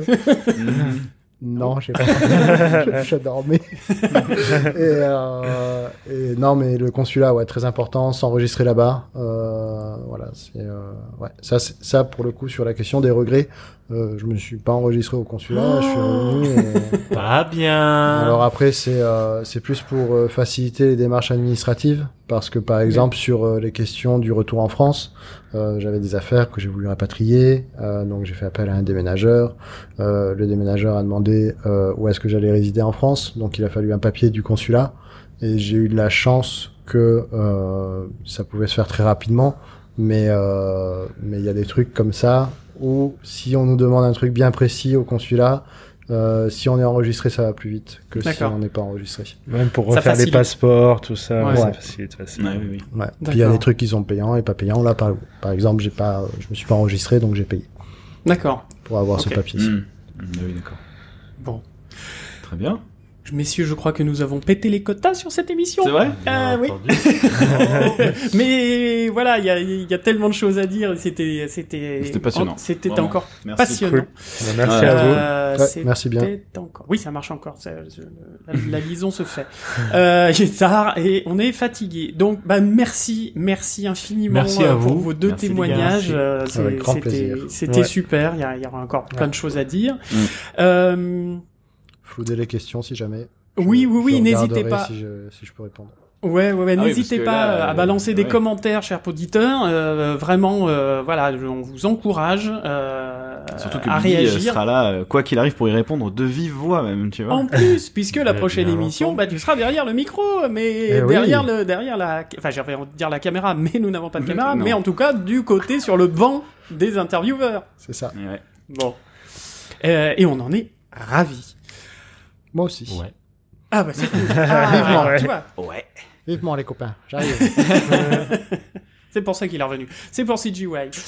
Merci à vous, merci Pez, merci Néo. Merci, Merci le à doc. toi, le doc. Et merci puis- Bibi. Merci Alexis. Merci à vous. Merci. Et puis à bientôt. Euh, Yes. N'hésitez pas à faire tourner, à mettre des commentaires et des étoiles, des pouces bleus, des machins, des trucs. Je sais pas sur quel euh, support vous nous écoutez, mais s'il y a de quoi nous noter, notez-nous. Ça nous fait remonter dans les dans les listes. Et puis euh, et puis il y a plus de gens qui nous écoutent. Et puis tout est cool et tout est formidable. À bientôt les bipèdes. À bientôt. Ciao. Ciao, ciao. Ciao, ciao, ciao. Ciao. Des bisous.